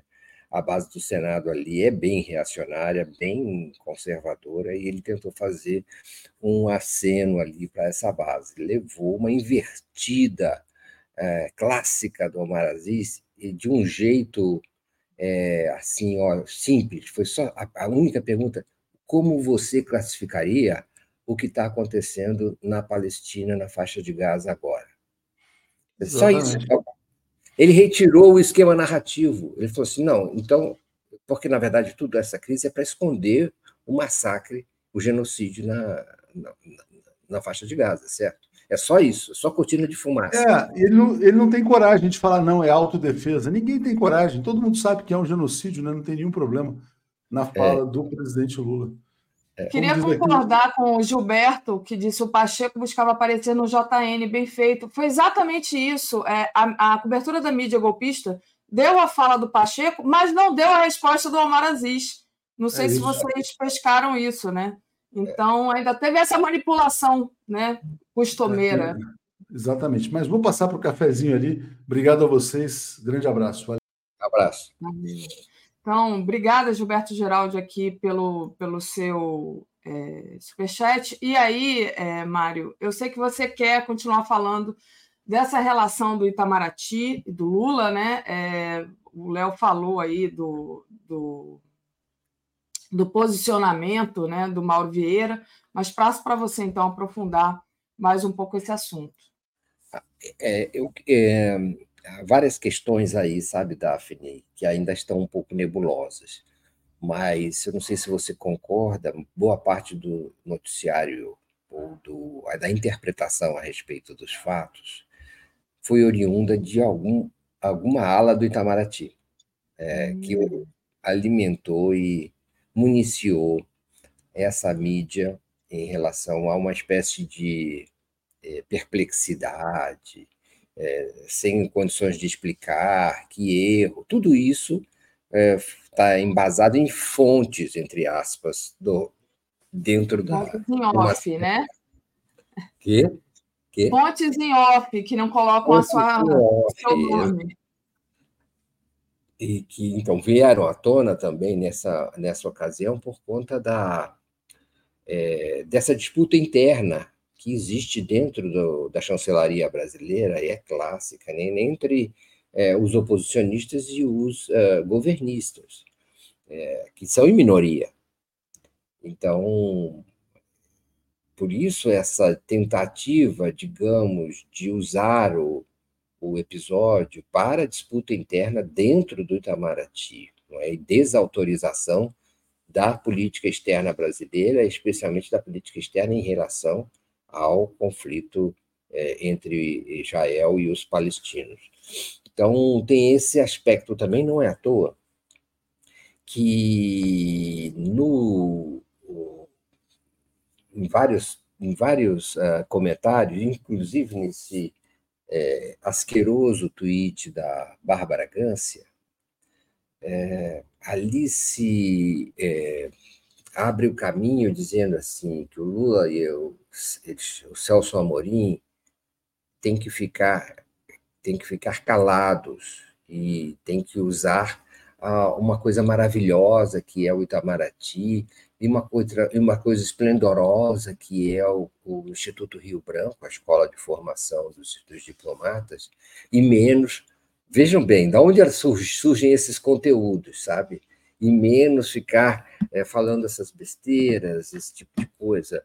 É, então tem essa disputa ali e, e, ela deriva também. Aí a outra, um outro aspecto, ela deriva também contra a defesa feita pela, pela Janja da, do posicionamento do presidente Lula. Né? É uma coisa ali misógina e extremamente agressiva, de péssimo, de péssimo nível, machista, né? Bárbara Gância é machista. Oh, é, horrível. Que vergonha, é, né? Que vergonha é, de uma jornalista se posicionar desse jeito, né? E, e que vergonha, e de uma maneira não é, baixa, rasteira, que, no fundo, questiona a participação da mulher na política, não é? É, é isso. A, a, audição que ela recomenda é que se fechem os ouvidos para quando as mulheres ousam participar da política, é, porque é, é insuportável que alguém vá é, se opor à política genocida do Estado de Israel. No fundo, é isso. Não é? Disfarçam seu apoio ao genocídio na maneira de uma, é, como a gente percebe, é, a, a, é, falsa é, associação entre palavras do, do, presidente Lula a respeito do conflito. Né? As palavras do presidente Lula foram muito perfeitas, é, in, questionáveis e, por causa disso, incomodam tanto e geram esse tipo de reação. Mas também dão margem a todo tipo de disputa interna dentro do governo. O, o, o é uma. Que acontece ali, Daphne, é matéria para para apuração, sabe? Quais são as facções que dentro do Itamaraty? Não é à toa que fora do Itamaraty, o, o ex-embaixador Rubens Amaral veio a público também, todas essas pessoas vêm a público para criticar o presidente Lula e Itamaraty e, e, e como é que eu posso dizer, alimentar o fogo do pedido de desculpas. É, isso não vem de qualquer. Ninguém critica, por exemplo, o, o, o governo israelense e sua estratégia de, de considerar o presidente Lula persona não grata né, que é gravíssimo, é um, uma atitude gravíssima que merecia uma resposta à altura do Itamaraty e do, e, e do governo brasileiro. Eu acho que a reação do, Brasil, do governo brasileiro está sendo até tímida, só retórica. Faltam atos, né? Uh, bom, verdade, chamaram o embaixador brasileiro em, em, em Tel Aviv de volta ao Brasil, mas é, era necessário mais do que isso, né? Uma crise tão grave, desencadeada pelo uso e a articulação da qual participa o Itamaraty, parcelas do Itamaraty, entre a extrema-direita brasileira e o governo eh, de Benjamin Netanyahu. Eles são uma e a mesma coisa. Eh, a extrema, o bolsonarismo é o governo Bolsonaro. O governo Bolsonaro, é, o governo, o bolsonarismo é o governo israelense, especialmente a política exterior, e vice-versa. Não dá para considerar como instâncias neutras de de diplomacia. Aquilo ali, é, em Israel, é um aparelho partidário ligado à extremíssima direita do mundo, isolado. E, e, o bolsonarismo não, já deu diversas demonstrações de que a unidade com o, esse, esse, essa extrema-direita israelense é orgânica. Eles participam do mesmo é, informal partido internacional. Eles estão tentando ambos criar uma, uma articulação internacional da extrema-direita e conhecem profundamente o, o, o Brasil, as, os detalhes da política brasileira e intervêm. Já fizeram conferências no Brasil, não é? É, é, com conservadores brasileiros e americanos. Há uma, uma, uma fusão entre o bolsonarismo e o governo de extrema-direita do, do, do, Benjamin Netanyahu. Isso, é, por isso essa reação. É a reação típica da, da, do, da escória bolsonarista, é, travestida de, é, com ao selo ah, de é, governo de Israel. É, é difícil lidar com isso, porque você tem que lidar oficialmente com a, a, entidade, o governo de Israel, e ao mesmo tempo você sabe que o conteúdo dela é, é, é, é, é o mesmo conteúdo não é, do, do bolsonarismo, não é, dos é, vândalos. É um vandalismo diplomático, é o que eles praticam. Não é? e, e por isso a reação especial em relação ao, ao ao caso, a declaração do presidente Lula pelo, eh, pelo premier israelense Benjamin Netanyahu. Era uma espécie de demonstração do grau de, de sensibilidade que o, o, o, Israel tem em relação às coisas que envolvem o governo Lula e em relação às coisas que envolvem o, o, eh, o Israel no Brasil. Porque em relação a outras declarações de outros países não houve essa mesma, essa mesma reação. Aí a imprensa golpista brasileira aproveita a oportunidade para montar em cima da crise e se associar efetivamente ao sionismo mais radical, mais ofensivo, para obter pontos em sua escalada de oposição ao governo Lula. É, é, é grave a situação e, e, e surpreende que ela tenha, inclusive, levado a uma, uma exibição do da partidarização que acomete o Itamaraty. Interessante. É, Mário, deixa eu fazer um pequeno intervalo. Daqui a pouquinho a gente vai trazer já o Marcelo aqui e a gente avança então na pauta antes disso. O Cláudio Alves é, ele pergunta: é apoio a Israel ou ataque a Lula? Ou ambos? Né? Júnior Ranieri, Lula não fez nada de errado, não deve pedir desculpas, porcaria nenhuma. Quem deve desculpas é o bolsonarista Netanyahu ao povo brasileiro ao tentar humilhar nosso embaixador. A Tereza Cristina, acho lindo o Lula levar a mulher para cima e para baixo. Quando ele leva a mulher, ele leva a família toda, ele leva todos nós. Cláudio Alves, ala do Itamaraty, que inclui Ernesto Araújo. Moisés Souza, a Bárbara vai dizer depois que foi efeito álcool. É, Moisés, ela escreveu um livro a respeito do alcoolismo, né? mas eu acho que isso aí não tem nada a ver. É, eu acho muito muito delicado tratar desse assunto, né? Que é um assunto dela e de pessoas que, que têm esse problema, que é um problema muito sério. Então, acho que a gente não devia mexer com isso, né? É um problema. O, ataque que ela fez a Janja é um ataque misógino, político, enfim. É, Júnior Lage é, diz assim: apareceu no JN e perdeu a militância do PT e é, de Minas Gerais. Está falando do Pacheco, né? do Pacheco, que fez aquela declaração, fez aquela reprimenda ao presidente Lula e levou aquele belo sermão do Omar Aziz, que todo mundo se sentiu super representado né, com o sermão do Omar Aziz. Mário, a gente está aqui com um tempinho bem curtinho. Você ainda queria falar do necessário, né, da necessária montagem da base do Lula no Congresso, né? Coisa importantíssima para o ano que agora, depois do Carnaval, vai começar e o Lula está aí no meio dessa de, de, dessa guerra, né? digamos assim.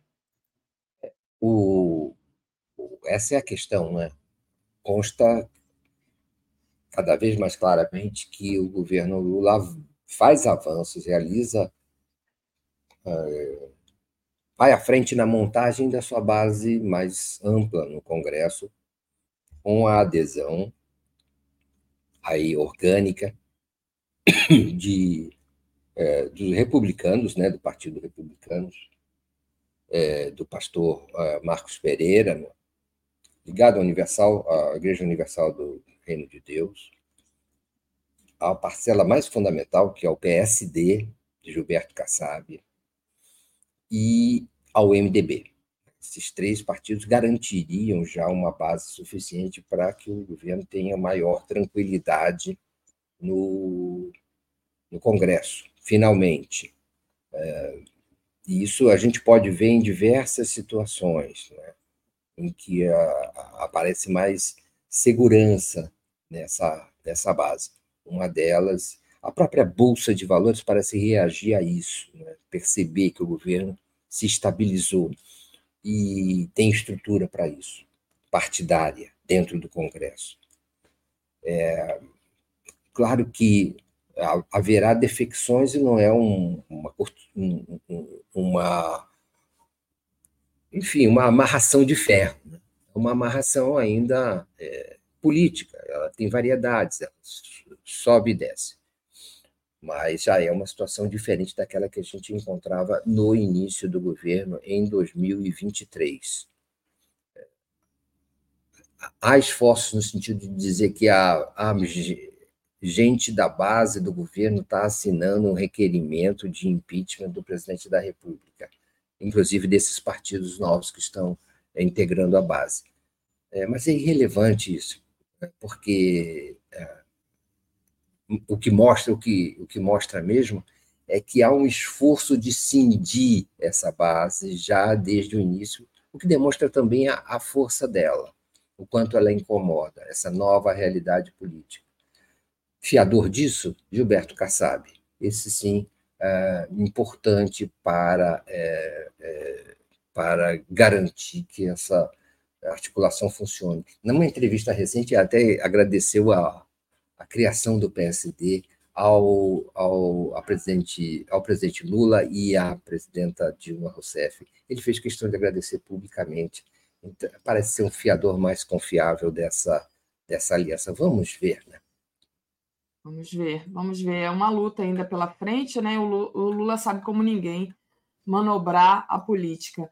Mário, a última queria... coisa que eu queria falar é que, se você me, descer, me, me permite, é que tem hum. vagas nos hotéis da Avenida Paulista e os preços não subiram, há muitas vagas, o que demonstra que a, a, a, o afluxo de interessados não é assim tão grande. Mas o que mais importante disso tudo, estão circulando notícias falsas dizendo que faltam vagas na, nos hotéis da Paulista.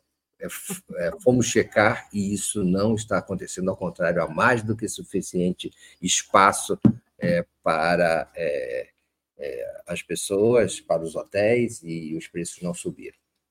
Deixo aqui a risadinha do Beto Silva para as vagas ofertadas ainda livres de hotéis aí na Paulista.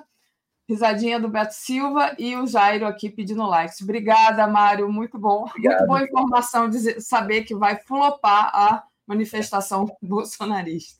Mas não quebrem o MASP, por favor, hein? É, não quebrem. Sobretudo. Obrigada, Mário. Beijo. Tchau. Tchau.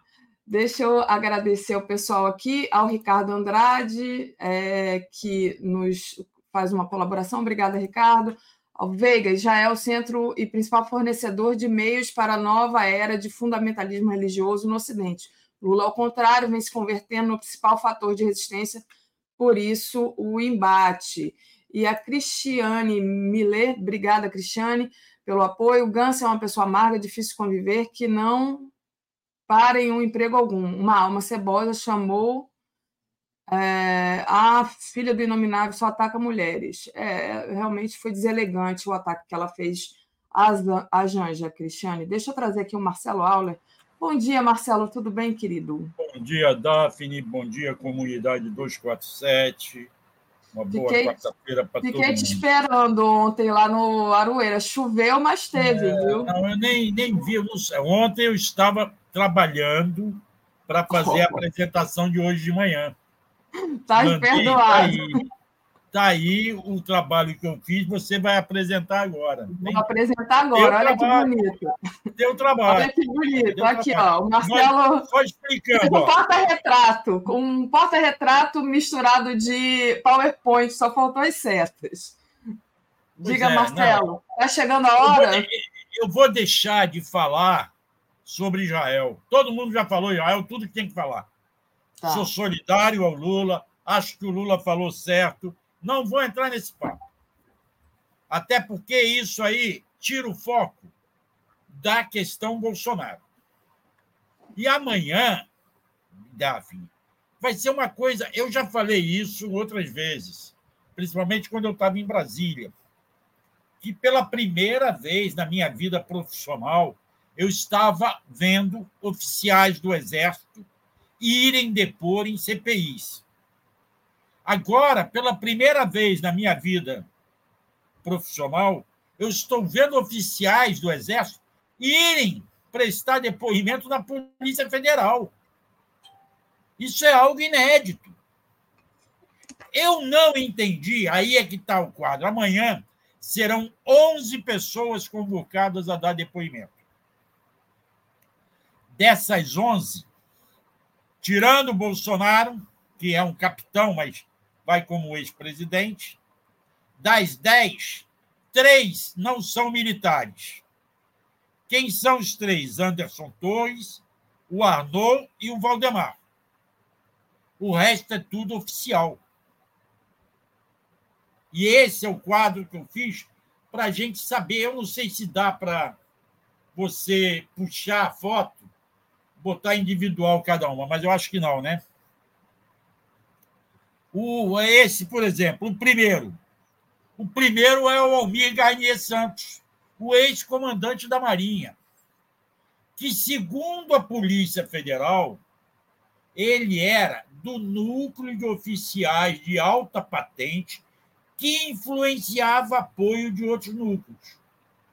Eles utilizavam a patente deles, ele e outros, que eu vou dizer quem são daqui a pouco, é, para influenciar e incitar o apoio aos demais núcleos e aí provocar endossar as ações que seriam feitas para consumar o golpe de Estado. Tá? A Polícia Federal diz que tem relevância uma nota assinada por ele, Almir Garnier Santos, pelo general Marcos Antônio Freire Gomes, que não vai depor amanhã, e pelo tenente brigadeiro do ar Carlos de Almeida Batista Júnior, que também não vai depor amanhã, que são dois oficiais à parte, sobre os quais está se discutindo se eles denunciaram ou não do golpe, evitaram ou não o golpe. Há quem diga que eles evitaram, há quem diga que eles se omitiram, ficaram em cima do muro. Bom, mas esses três comandantes assinaram uma nota em novembro de 2022, tá? É, que dava é, reputado como importante pelo Mauro Cid para manutenção e intensificação das manifestações na porta de quartéis. Eles não foram contra os acampamentos. Bom, aí depois, o segundo que vai depor amanhã, segundo é na ordem, é o Anderson Torres, que todos nós já conhecemos, ex-ministro da Justiça. Desse nós não precisamos falar muito, todo mundo já sabe tudo que ele já fez. Ele era ligado, segundo a Polícia Federal, ao núcleo de desinformação e ataques ao sistema eleitoral. Ou seja, ele e outros ficavam encarregados de passar mensagens negativas sobre o sistema eleitoral. Mas ele também era do chamado núcleo jurídico, aquele que elaborou uma minuta de um golpe, de um decreto que iria oficializar o golpe. Lembre-se que na casa dele foi encontrada a minuta do golpe, que ele disse que era um papel para jogar fora, mas não jogou. Estava lá guardadinho no escritório dele. Tá? E ele, é, na reunião do dia 22 de junho, não, dia 5 de junho, se eu não me engano, ele foi quem chamou a atenção que se o PT ganhasse as eleições, todos os que estavam naquela, é, naquela reunião iriam, eu vou usar o termo ferrar, mas ele usou um outro termo começado com OFO, tá? Eu não vou usar o palavrão aqui que ele usou. Então, não, ele, disse, ele disse mais ou menos assim: tem muitos aqui que eu não sei se tem estrutura para ouvir o que a gente está falando. Com todo o respeito a todos. Mas eu queria começar por uma frase do que o presidente colocou aqui, que eu acho muito verdadeira. Isso é o Anderson falando na reunião. Acho muito verdadeira. É o exemplo da Bolívia, é o grande exemplo para todos nós. Senhores, todos vão se ferrar. Eu quero deixar bem claro, porque se eu não estou dizendo que eu quero que cada um pense no que pode fazer previamente, porque todos vão se ferrar. Então, esse era outro que está convocado amanhã para depor. Se ele vai depor ou não, Daphne, nós não sabemos. Eles podem ficar em silêncio também. Mas alguém vai falar, vai. O terceiro é o Augusto Heleno. Esse é nosso velho conhecido, golpista. Ele é, era o ministro do GSI. Ele era dos dados de informação que pudesse tomar, tomar medidas, decisões com Jair Bolsonaro para consumir o, o golpe. Ele monitorou, através do GSI, o ministro Alexandre de Moraes, que era chamado de professora, sabia? Ele dizia assim: não, a professora viajou, foi para casa em São Paulo, não, a professora voltou. Estavam monitorando Alexandre de Moraes. E outras autoridades, mas principalmente Alexandre de Moraes, porque eles pensavam que com o golpe ele seria o primeiro a ser preso. O Alexandre, há, um, há um meme aí na, na, dizendo que o Alexandre de Moraes dizia que o golpe não podia dar certo, que eles pensavam em me prender pelos meus cabelos. Entende? Esse era o meme. É, na, no relatório do, do, do Alexandre de Moraes, ele cita que, dentro do contexto investigativo, torna-se relevante contextualizar a fala do Augusto Heleno, é, que ele inicialmente conversou com o diretor adjunto da BIM, Vitor, a BIM Vitor, para infiltrar a gente nas campanhas eleitorais. E aí foi advertido, é aquela história de que o Bolsonaro disse: não, não fala isso aqui, não, vamos conversar isso depois. Então, o Augusto Helena é outro que tem muito a explicar. Vai falar? Não sei. Aí vem depois um outro coronel de infantaria, esse que está fardado aqui, do lado embaixo do Almir Garnier, que é o coronel Cleverson Ney Magalhães. Ele trabalhava junto com o comandante do Cotter. O Cotter é, é Ai, perdi aqui. Comando Terrestre. Comando Terrestre. Que é o general Estevam Teófilo Gaspar de Oliveira, que, inexplicavelmente, embora tenha sido sofrido a mesma operação de busca e apreensão na casa dele, ele não está na relação dos convocados para depor amanhã. O motivo eu não sei. Ele e outros militares não estão. Esse Cleverson é, ele, além de trabalhar no Cotter, ele tinha diálogo com Mauro César, César Barbosa Cídio, Mauro Cídio, o ajudante de ordem, e junto com outros oficiais que também não vão depor amanhã, que a gente vai apresentar eles depois, no papo de sexta-feira, que eu trago o nome dele, que era o Sérgio Ricardo Cavalieri de Medeiros, o Bernardo Romão Correia Neto, que foi preso, o Hélio Ferreira Lima, Rafael Martins de Oliveira, Alex de Araújo Rodrigues. Eles compunham o núcleo operacional de apoio às ações golpistas. Atuavam em reunião de planejamento e execução de medidas no sentido de manter as manifestações em frente aos quartéis. Eles, inclusive, buscavam dinheiro para financiar as manifestações na porta dos quartéis. Aí vem depois um outro oficial, que é da reserva, o Marcelo Costa Câmara, que é esse que está embaixo do Augusto Heleno. Esse é um coronel do Exército da Reserva, ele é também das Forças Especiais e atuou como assessor especial da Presidência da República. Era um dos mais próximos assessores do Bolsonaro. Inclusive, está na equipe de assessores que continuavam assessorando o ex-presidente pagos pelo governo. Parece que depois ele saiu, ganhou um outro emprego e agora perdeu outro emprego. Era o responsável pelo núcleo de inteligência não oficial da Presidência da República, que buscava informações sensíveis e estratégicas. Esse pessoal, inclusive, era o mesmo pessoal que ficava é, fazendo a BIM paralela, que ficava monitorando os inimigos. Tá? É... Foi ele, é o diálogo dele que fala sobre a professora, né? que seria o, o Alexandre de Moraes. Ele tem uma conversa com o Mauro Cid que ele diz assim: encaminha uma mensagem com o itinerário de uma pessoa. Viajou para São Paulo hoje, retorna na manhã de segunda-feira e viaja novamente para São Paulo no mesmo dia. Por enquanto, só retorna a Brasília para posse do ladrão, isso ele falou no dia 15 de dezembro. Tá? É, qualquer mudança que saiba, ele informa. Depois, no dia 21 de dezembro e 24, o Mauro Cid questionou novamente. E ele, por onde anda a professora? Câmara responde confirmando em São Paulo e informa. Volta no dia 31 à noite para posse.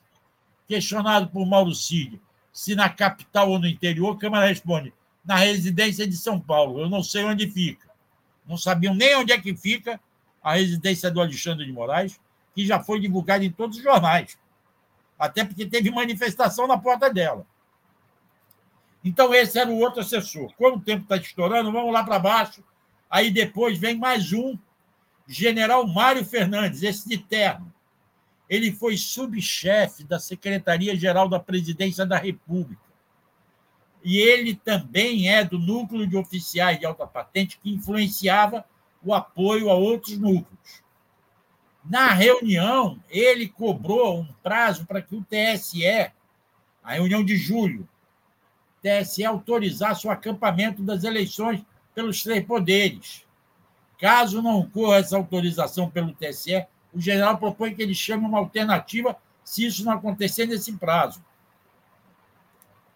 ele estava jogando com o golpe.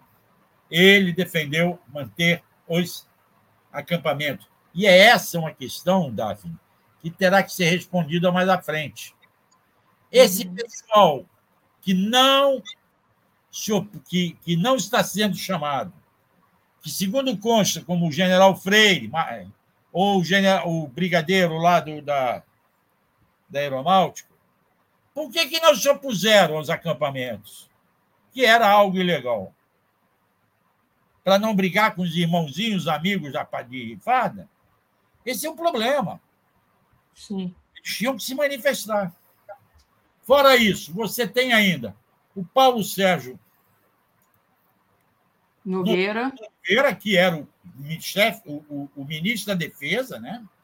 e que deu aquelas declarações de que estava tentando tentou inventar que a urna do TSE não era confiável, desconfiava, fez várias declarações e se omitiu várias vezes. Foi um dos que não deixou tirar o acampamento.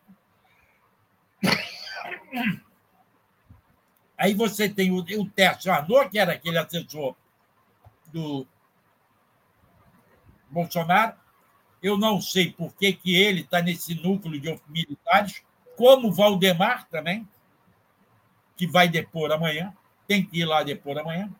E vem o Braga Neto, que é nosso velho conhecido candidato a vice-presidente. Né? E ele era um dos que mais atiçava.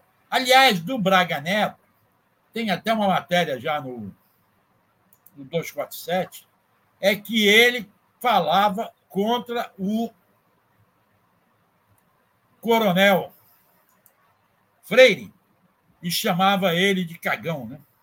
É esse, esse zap aí, ó, que está nessa foto. Eu te mandei a foto só do zap também ontem. Deixa eu, deixa eu colocar aqui, peraí, a foto do zap. Lê, lê para o pessoal e vê aí se tem colocações dos nossos telenautas aí.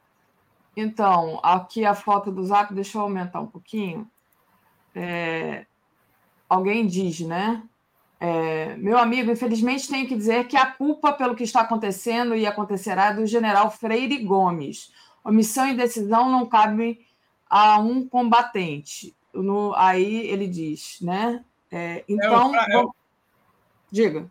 Isso é a fala do, do Braga Neto. Do Braga Neto. Aí é, responde, né? Então vamos continuar na pressão e, se isso se confirmar, vamos oferecer a cabeça deles, dele aos leões. Aí responde: oferece a cabeça dele, cagão, em frente dele, cagão, em frente à residência do general Freire Gomes. Aliás, a vírgula. Enfim. Mas está aí o, o zap.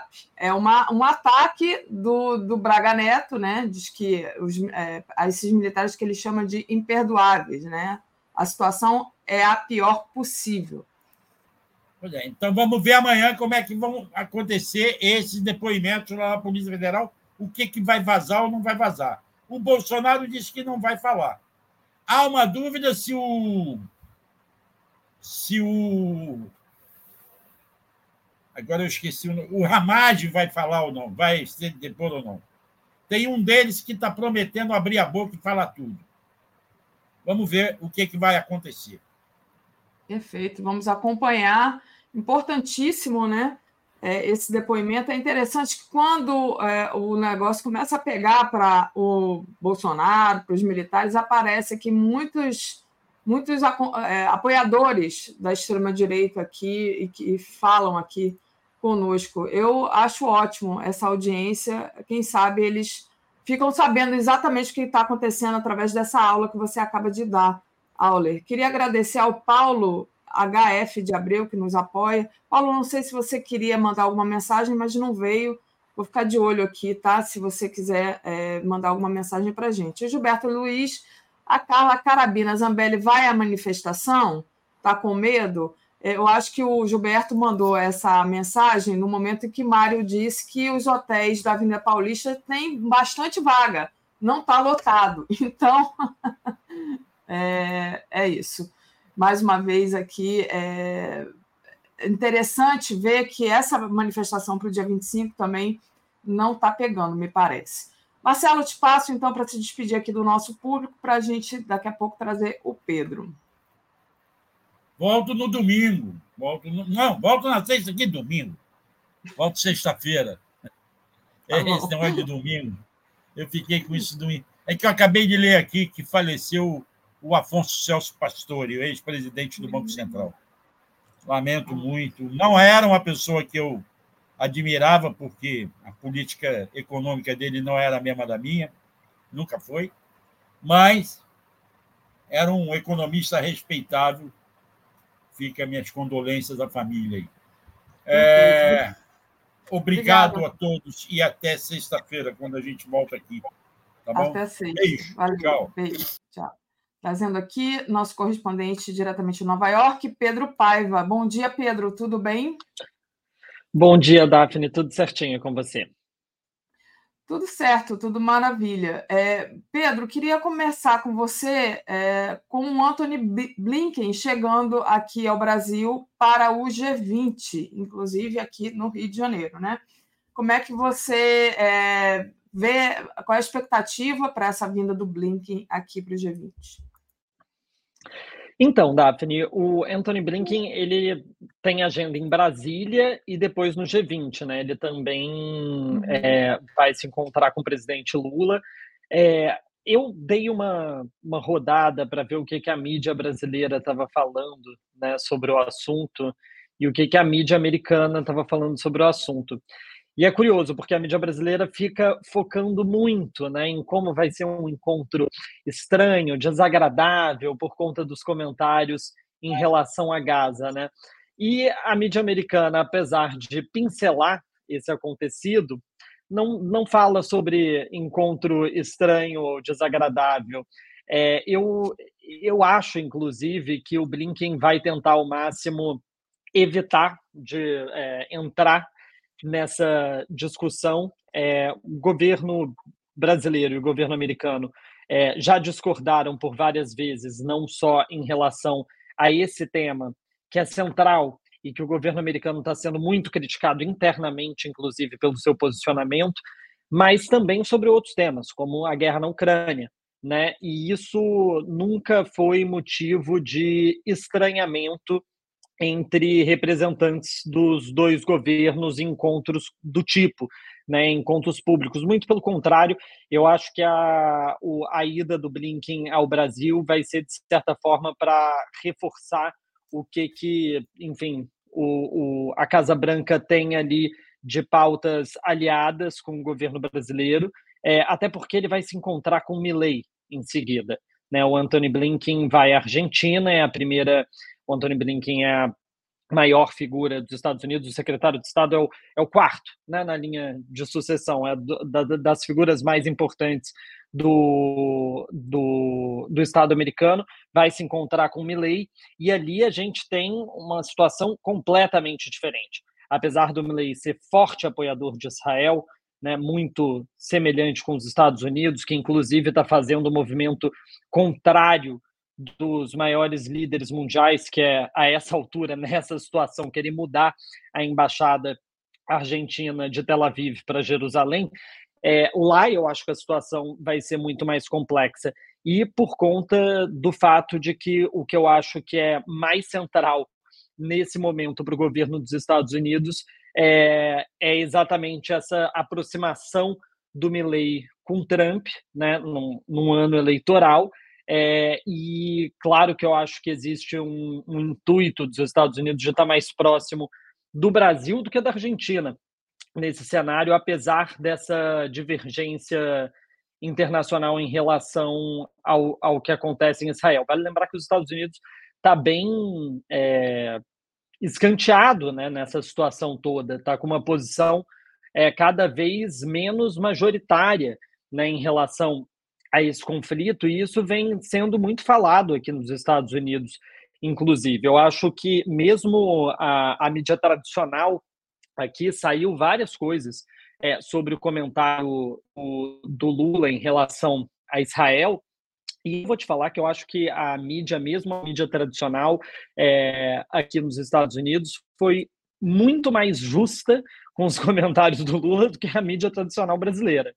É, eu não vi ninguém, eu não vi a, a grande mídia aqui chamando de comentário desastroso, é, toda essa esse, é, esses adjetivos horríveis que eu li é, na mídia brasileira.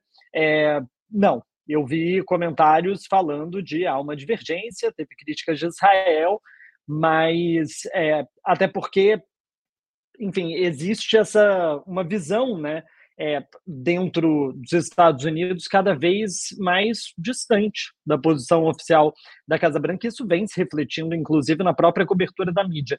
Eu lembro que quando começou o conflito é, lá na faixa de Gaza, depois do 7 de outubro, quando começou, não, né? Quando começou este episódio do conflito, é, a cobertura da mídia era 100% é, focada no ponto de vista israelense, né? E hoje, cada vez mais, se mostra as imagens da faixa de Gaza, é, as imagens do genocídio, e isso muito porque, não porque a mídia, ah, de repente, percebeu, né, mas porque existe uma mudança mesmo de, de visão dentro do, da, da avaliação pública mesmo, a percepção pública sobre o evento, e isso força com que a própria mídia apresente outras versões. Muito bom, Pedro. E os Estados Unidos, mais uma vez, veta a resolução sobre cessar fogo no Conselho de Segurança da ONU, né? É complicado. Pois é, de novo, Daphne. É, essa resolução que foi votada né, ontem era uma, uma resolução proposta pela Argélia é, e que tinha o apoio dos demais pa países árabes. Né, era uma resolução que pedia um cessar-fogo imediato é, na faixa de Gaza, que também pedia é, a soltura dos reféns que estão hoje é, com Hamas. É, e no Conselho de Segurança da ONU, 15 países votaram a favor, o Reino Unido se absteve, os Estados Unidos, mais uma vez, foi o único a votar contrário. Mesmo com, por exemplo, a França, aliado dos Estados Unidos, é, defendendo que se votasse a favor da resolução, os Estados Unidos, mais uma vez, foi contrário. E esse voto, mais uma vez, teve uma repercussão dentro dos Estados Unidos extremamente negativa. Eu acho que desde esse, se não me engano, foi essa, se não me engano, foi a terceira resolução que foi vetada única e exclusivamente pelos Estados Unidos, né? Sendo que uma delas, inclusive, foi apresentada pelo Brasil.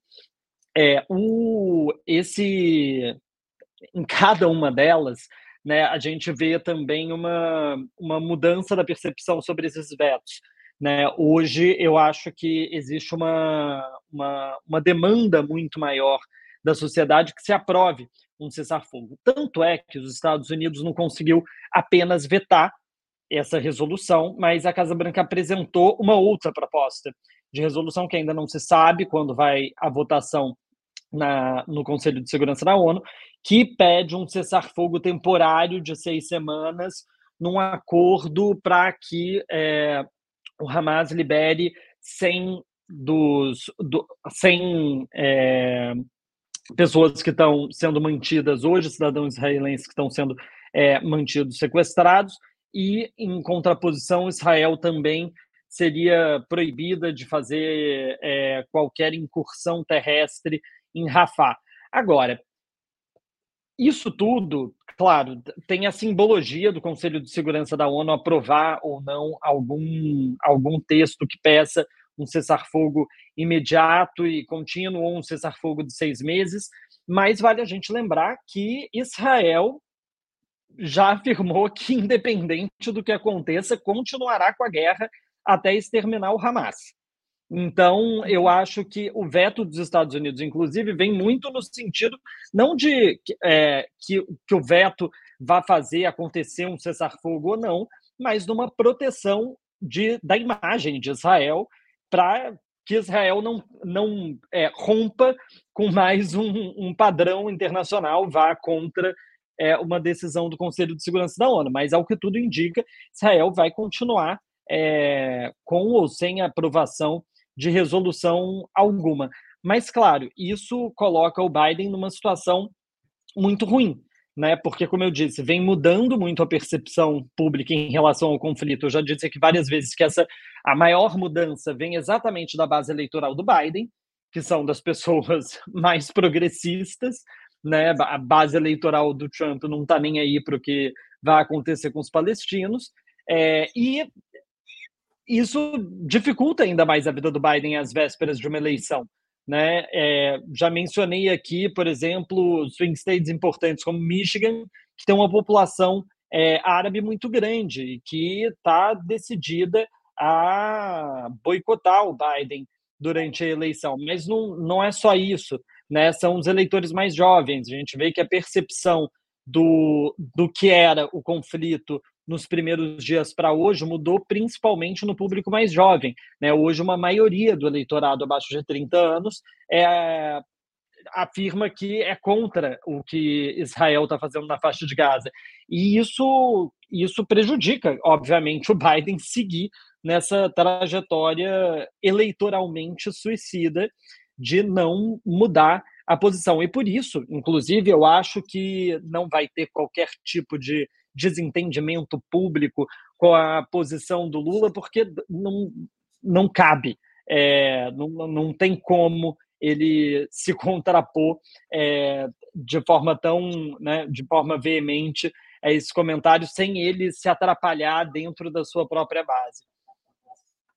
Perfeito. É, foi como a nossa Hilde Idelgardiani falou, o Lula apontou o rei está nu, né? É o que todo mundo está vendo, a opinião pública americana também está vendo o massacre e é, esse cessar-fogo temporário não convence, né? Me, me, parece, né? E aí essa questão da, da opinião pública, essa questão é, do, de como as pessoas estão se posicionando em relação esse massacre que você tocou é bem interessante. É, tem uma notícia que você me enviou, né, Pedro? Mais de 200 sindicatos dos Estados Unidos lançam Rede Nacional de Trabalhadores pelo Cessar-Fogo. Quer dizer, está crescendo um movimento. No começo dessa guerra, eu cheguei a falar aqui com a Tereza: olha, isso aí vai ser igual a guerra do Vietnã. Né? Daqui a pouco, dentro do próprio Estados Unidos, vai estar insustentável, porque não tem como defender uma ação dessa, né, Pedro? Daphne, eu acho que é uma comparação muito bem feita, claro que em proporções muito diferentes, pelo simples fato de que hum. existiam tropas americanas no Vietnã, claro. né? então acho que dá uma, um, um sentimento muito diferente para as pessoas aqui, mas desde o 7 de outubro que as manifestações, é, eu já falei isso algumas vezes, são cotidianas aqui, né, e vem crescendo, e vem crescendo esse apoio. Essa iniciativa dessa é, rede nacional de trabalhadores pelo cessar-fogo, ela é formada por mais de 200 sindicatos nos Estados Unidos. São tem sete grandes sindicatos que aí vai desde os é, trabalhadores, é, comissários de bordo até trabalhador, é, enfermeiras, enferme, a, as enfermeiras, os trabalhadores dos correios e os trabalhadores da indústria automobilística e todos outros sindicatos menores e sessões regionais desses grandes sindicatos.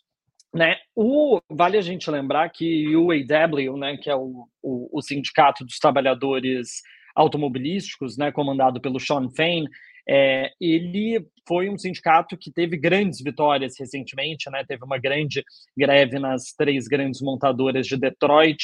É, então, é um sindicato que está muito na mídia, está é, tá com uma popularidade muito alta, e o Sean Fain, que é o líder desse sindicato, inclusive, é, apoiou o Biden formalmente, recentemente, a UAW apoiou o Biden recentemente.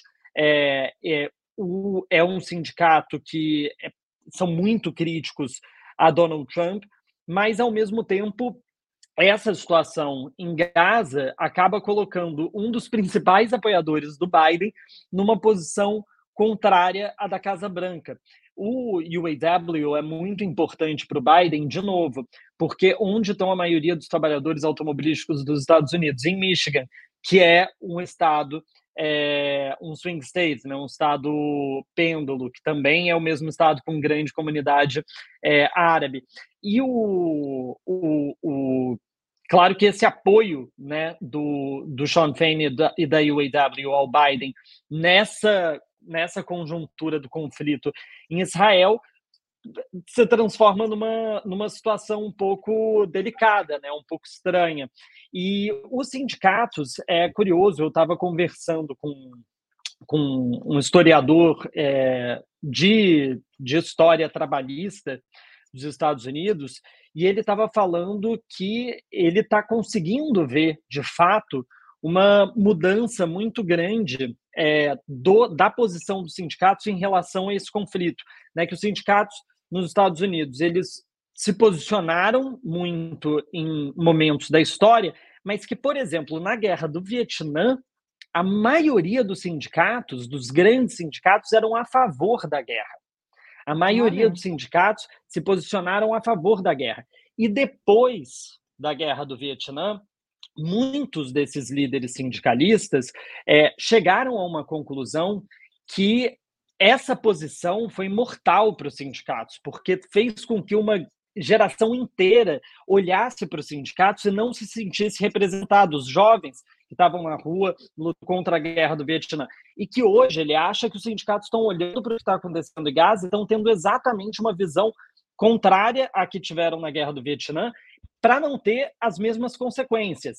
E aí ele estava me dando o exemplo, por exemplo, do sindicato dos professores, que é um sindicato que tem mais de 2 milhões de pessoas nos Estados Unidos, que representa desde professores universitários até professores é, da, da, de ensino médio, da rede básica, né, é, da educação básica, e que ele estava me falando que é um sindicato que tem uma grande base de professores judeus e que, mesmo assim, aprovou uma resolução falando de cessar-fogo, que não é um grande consenso dentro do sindicato, mas que, mesmo aqueles que defendem Israel entendem que é importante um cessar-fogo e que é importante pelo menos uma resolução de dois estados. Então, está tendo uma pressão muito grande, Daphne, dentro dessas organizações, é, e eu espero que isso seja sentido de alguma forma pela Casa Branca. Até agora, me parece que a Casa Branca está imune a qualquer coisa, né? Opinião pública, manifestação de 300 mil pessoas em frente à Casa Branca, mas é, vamos chegando mais perto da eleição. Sindicatos são muitas pessoas, né? Muita gente que vota. É, eu espero que exista aí se não um, um, surto de consciência, que exista pelo menos um surto de opa, precisamos ganhar uma eleição e esse tema não está exatamente favorecendo a gente.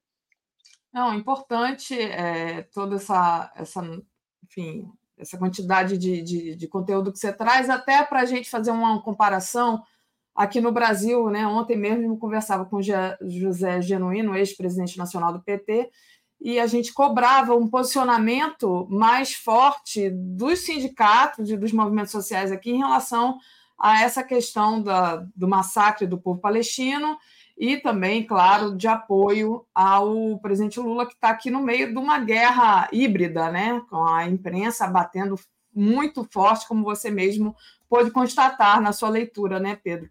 Pedro, é, a gente tem um minutinho aqui antes de trazer a nossa querida Tereza. Eu ainda queria tratar de um assunto com você que é porque o negócio está pegando feio para o Trump. Né? A Procuradora-Geral de Nova York afirma que vai desapropriar prédios do Trump se ele não pagar uma multa de 354 milhões de dólares. É dinheiro para caramba.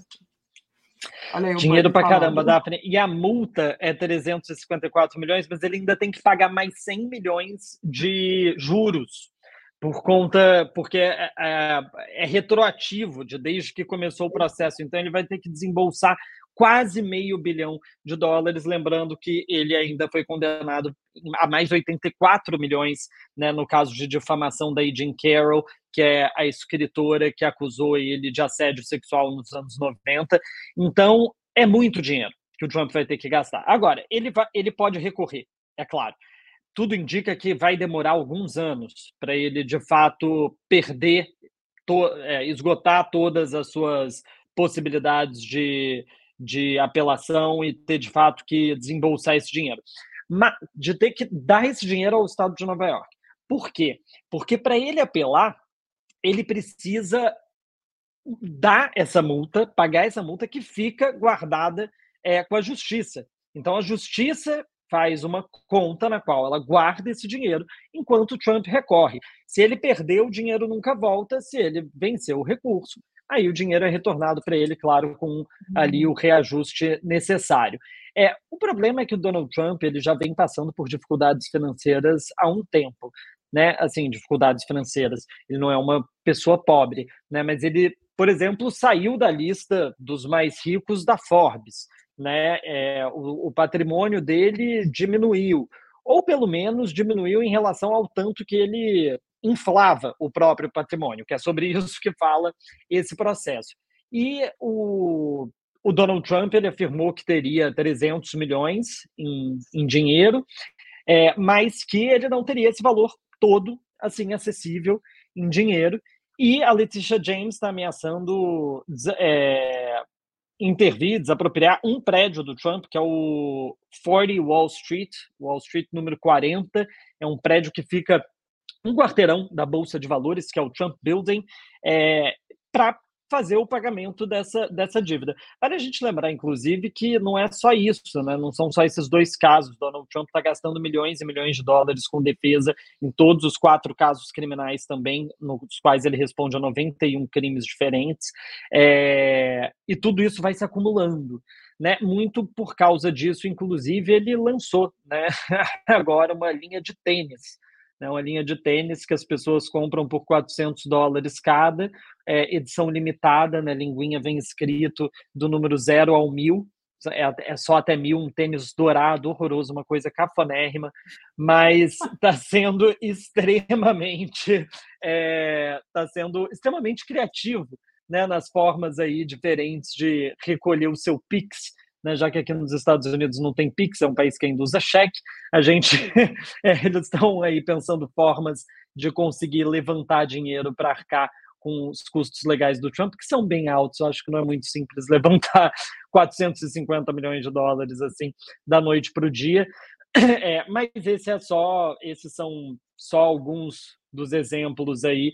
É, vale a gente lembrar, inclusive, que nesse mesmo processo o Trump ficou proibido de fazer negócios dentro do estado de Nova York, então isso também vai ter um impacto tremendo nas organizações Trump.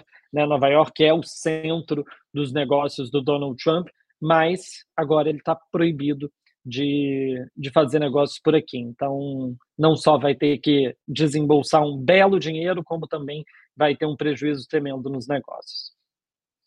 Vamos acompanhar.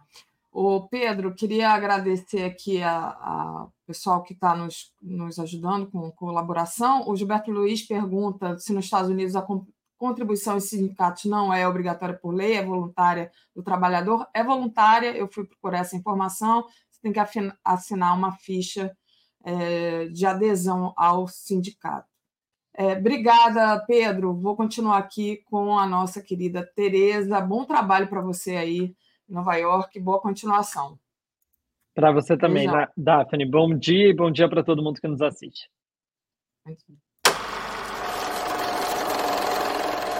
Comentário de Tereza Cruvinel. Oi, Tereza. Bom dia. Tudo bem? Bom dia, Daphne. Bom dia, comunidade 247. Bom dia. Deixa eu, Tereza. É, queria agradecer a Marbre Venceslau de Araújo, revogar PEC 103 de 2019 urgente. É, ela pede aqui. Depois a gente até pode procurar falar dessa PEC. Agradecer a Marta Meyer, é, viva Lula, orgulho do povo brasileiro, e viva Janja, grande companheira e militante Palestina Livre. Obrigada também a Marta. Essa questão é, ainda, né, que a gente falou bastante aqui nesses dias, está dominando a pauta, né? A gente viu, por exemplo, o Mauro Vieira, é, enfim, o embaixador, fa fazendo picadinho ali do seu homólogo israelense, é, o Israel, é, ministro de Relações Exteriores, mas também com o mesmo nome, o ministro Israel Katz, né? É, disse, chamou de mentiroso, é, disse que ele distorce posições do Brasil para tentar tirar proveito em política doméstica, né? Enfim, eu queria falar desse assunto, é, Tereza, ainda dessa crise, né? Como é que você está acompanhando essa crise e os seus desdobramentos? Lembrando que esse Israel Katz foi aquele que cobrou o pedido de desculpas do Lula. Olha, Daphne, antes de entrarmos aí neste, neste carnaval que, está, que se faz só aqui no Brasil e só lá em Israel, né, em torno dessa fala do presidente Lula. Vou tentar responder aqui a pergunta a, sobre a PEC 103. Né? Ah, tá. é, a PEC 103 é, foi uma emenda constitucional. Quer dizer, não sei se ela está se referindo a uma PEC que já foi aprovada ou alguma PEC nova que pode coincidir com o número de 103 que elas são numeradas por cada exercício, cada legislatura. A PEC 103 foi a reforma constitucional, é, a reforma de alguns dispositivos da Previdência feitas no governo Dilma, em 2011. Foi aquela, por exemplo, que reduziu a pensão por morte. Quando a pessoa, é, a, a viúva ou o viúvo, não, passou a não receber integralmente o salário daquele que morreu. Eu acho que é isso. Se ela puder, ela dá um sinal se ela está falando disso. É, eu acho que é essa questão previdenciária foi o que eu também achei aqui. Mas a gente fica. Essa, essa mensagem da, da nossa internauta, da Marbre, foi na hora que o Pedro estava entrando, então também acho que veio atrasado, não sei. Mas, enfim, é, essa crise, é, como disse aqui o nosso querido José Genuíno, né, que ele chama de, até de guerra híbrida, porque, na verdade, não existe uma guerra, mas existe uma manipulação política. Né? É, ao posicionamento do Mauro Vieira, como é que você viu, Tereza? Então, como eu sempre digo, já se falou muito do mesmo assunto mais cedo, mas alguns não assistiram, e depois eu venho, falo, não falo exatamente o que as outras pessoas falaram, é, não que eu traga algo melhor ou pior, mas a gente vai, digamos, cada um pinça aspectos que acha mais relevantes, né? Então vamos retomar. E teve assim novidades ontem, né? É, Israel continuou subindo o tom continuou é, explorando esse assunto das declarações do Lula para, como disse o, meu, o ministro Mauro Vieira, né, obter efeitos, ganhos na política interna deles, né? É, arranjar um inimigo externo é, que lança ali uma cortina de fumaça sobre o que está havendo, quem sabe reduz a impopularidade do primeiro-ministro Netanyahu, é, quem sabe quebra, reduz o isolamento internacional de Israel, que tem praticamente o mundo como crítico né, de suas ações na faixa de Gaza. O que, é que eles fizeram ontem? Houve nova declaração né, do Israel Katz, é, dizendo que é, Lula cuspiu na cara dos judeus brasileiros, né? É, isso nem é uma linguagem que se use em diplomacia, né? É, continuaram, digamos, batendo essa gemada lá para esse pão de ló para crescer, crescer. E, enquanto isso, o mundo está olhando para o Brasil, mas não por causa de crise com Israel. O mundo está olhando para o Brasil, e depois a gente fala disso mais adiante, com muito interesse na presidência brasileira do G20. Né? E a presidência brasileira do G20 faz um, hoje e amanhã, no Rio de Janeiro, na paisagem linda da Marina da Glória, a primeira reunião dos chanceleres dos, das 20, dos 20 países mais ricos do mundo, né? o Brasil e mais 19. Isso que está interessando ao mundo, né? não essa coisa, essa, é, essa rixa é, Brasil-Israel, né? governos de Brasil-Israel. Porque também nem vale a pena dizer, nem é correto dizer que há uma rixa Brasil-Israel. Não é o Brasil, nem é Israel. A divergência entre os governos do Brasil e de Israel. Né? Bom, então era preciso é, responder, né? porque houve nova agressão vinda de lá. Né? Essa do chanceler israelense, da cusparada e tal e tal. E, e enquanto isso, né, é, o mundo, como eu disse, está olhando para o Brasil por outras razões, não está havendo. A manifestação dos Estados Unidos, né, o Pedro parece que já comentou isso com você, houve uma primeira fala ontem dizendo apenas que os Estados Unidos discordavam, mas sem nenhum ataque mais tarde, uma outra manifestação do Departamento de Estado, dizendo que o problema, governo de Israel, governo do Brasil, não afeta a cooperação Brasil-Washington, né? É Brasília-Washington, quero pode ser usando as capitais, ou Brasil-Estados Unidos. Ou seja, nenhum prejuízo para nossas relações com o maior aliado de Israel, que são os Estados Unidos. Né? Zero prejuízo para as relações do Brasil com o resto do mundo. Tá? É, mas por que, que eles continuam? Por aquilo que disse o Mauro Vieira. É, Israel está usando o Brasil para seus interesses de política interna. Né?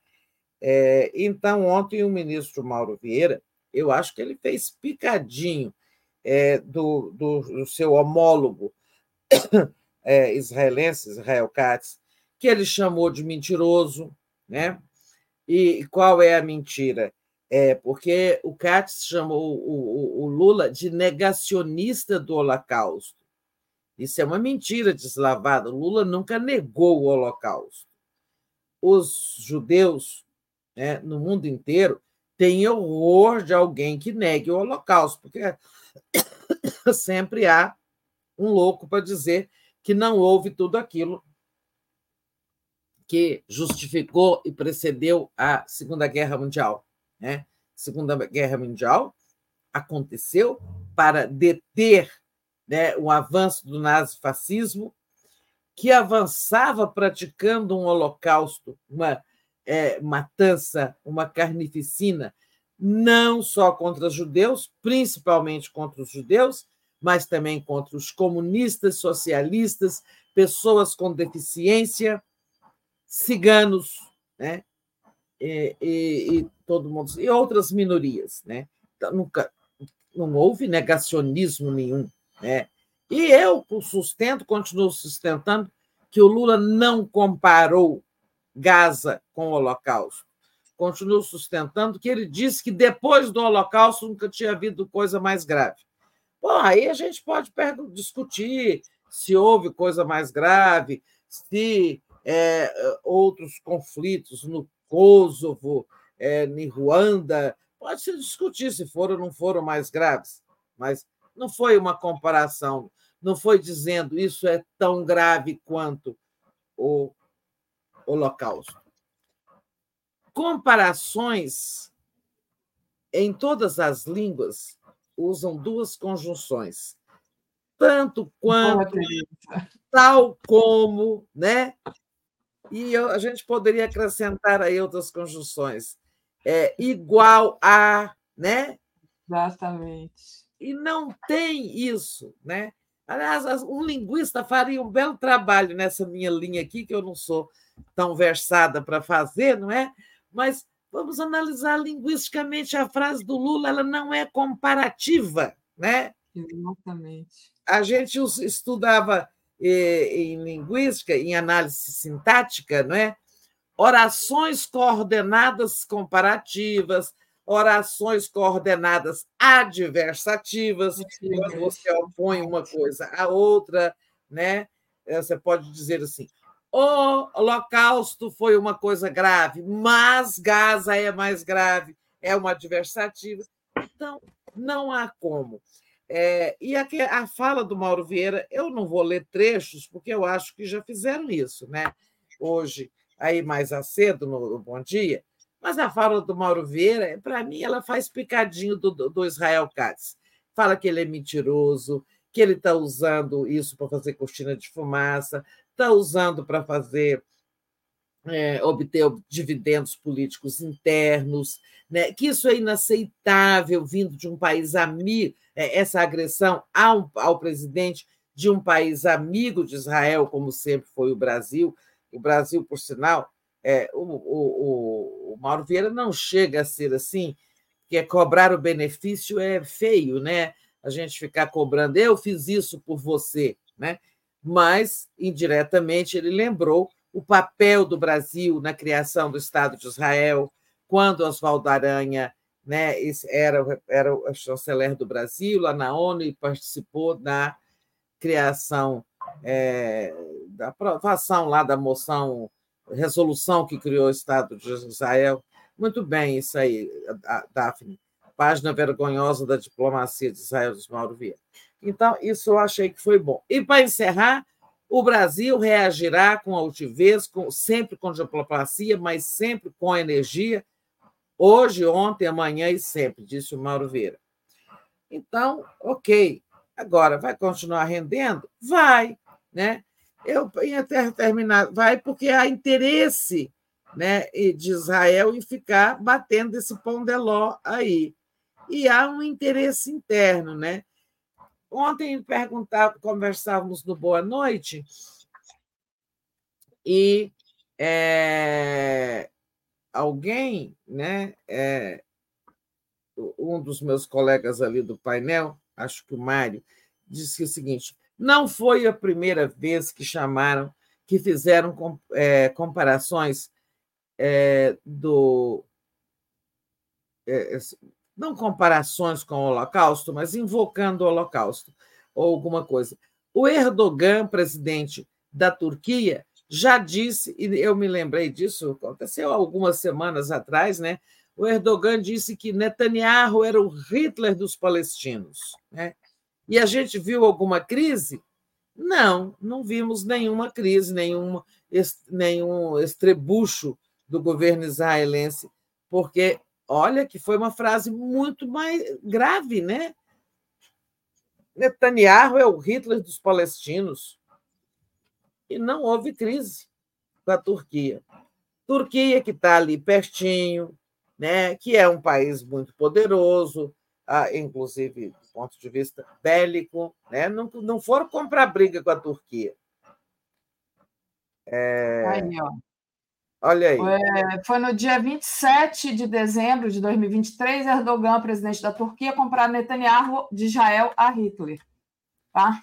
Então, não vimos nada disso. E outras pessoas menos notáveis que o presidente da Turquia também já fizeram afirmações nesta linha. Por que, então, a crise com o Brasil? Por que esse, essa reação toda? Inicialmente, eu falei, ah, sim, é, mas até foi uma inocência minha. O Lula tem subido muito o tom, o Lula apoiou a ação da África do Sul na Corte Internacional de Justiça é, contra a, a Israel, né, acusação de genocídio e tudo mais. É, vai, tem apoiado insistentemente a criação de dois estados, é por isso. Mas é, ali do painel ontem, meus colegas trouxeram explicação realmente mais correta, mais lógica. Né?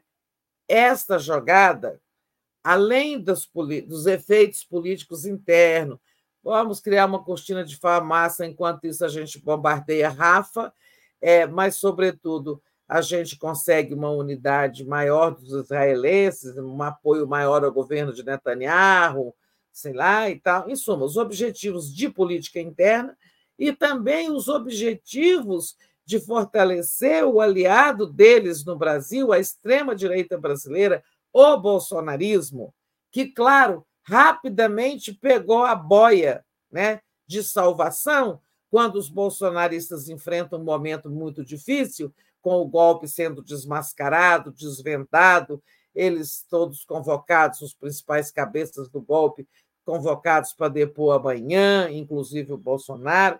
Aí, nesse momento difícil da extrema-direita brasileira, vem uma boia de salvação. E a gente sabe que a relação do, do bolsonarismo com o governo de Netanyahu é muito estreita, é muito colaborativa, tudo. Olha, gente, nós nos lembramos das bandeiras de Israel na, em manifestações é, bolsonaristas. Inclusive, a primeira vez que eu vi isso, eu nem entendi o que era aquilo, foi no, no 7 de setembro de 2021, quando teve muita bandeira de Israel, no 7 de setembro, ao lado da bandeira brasileira, né?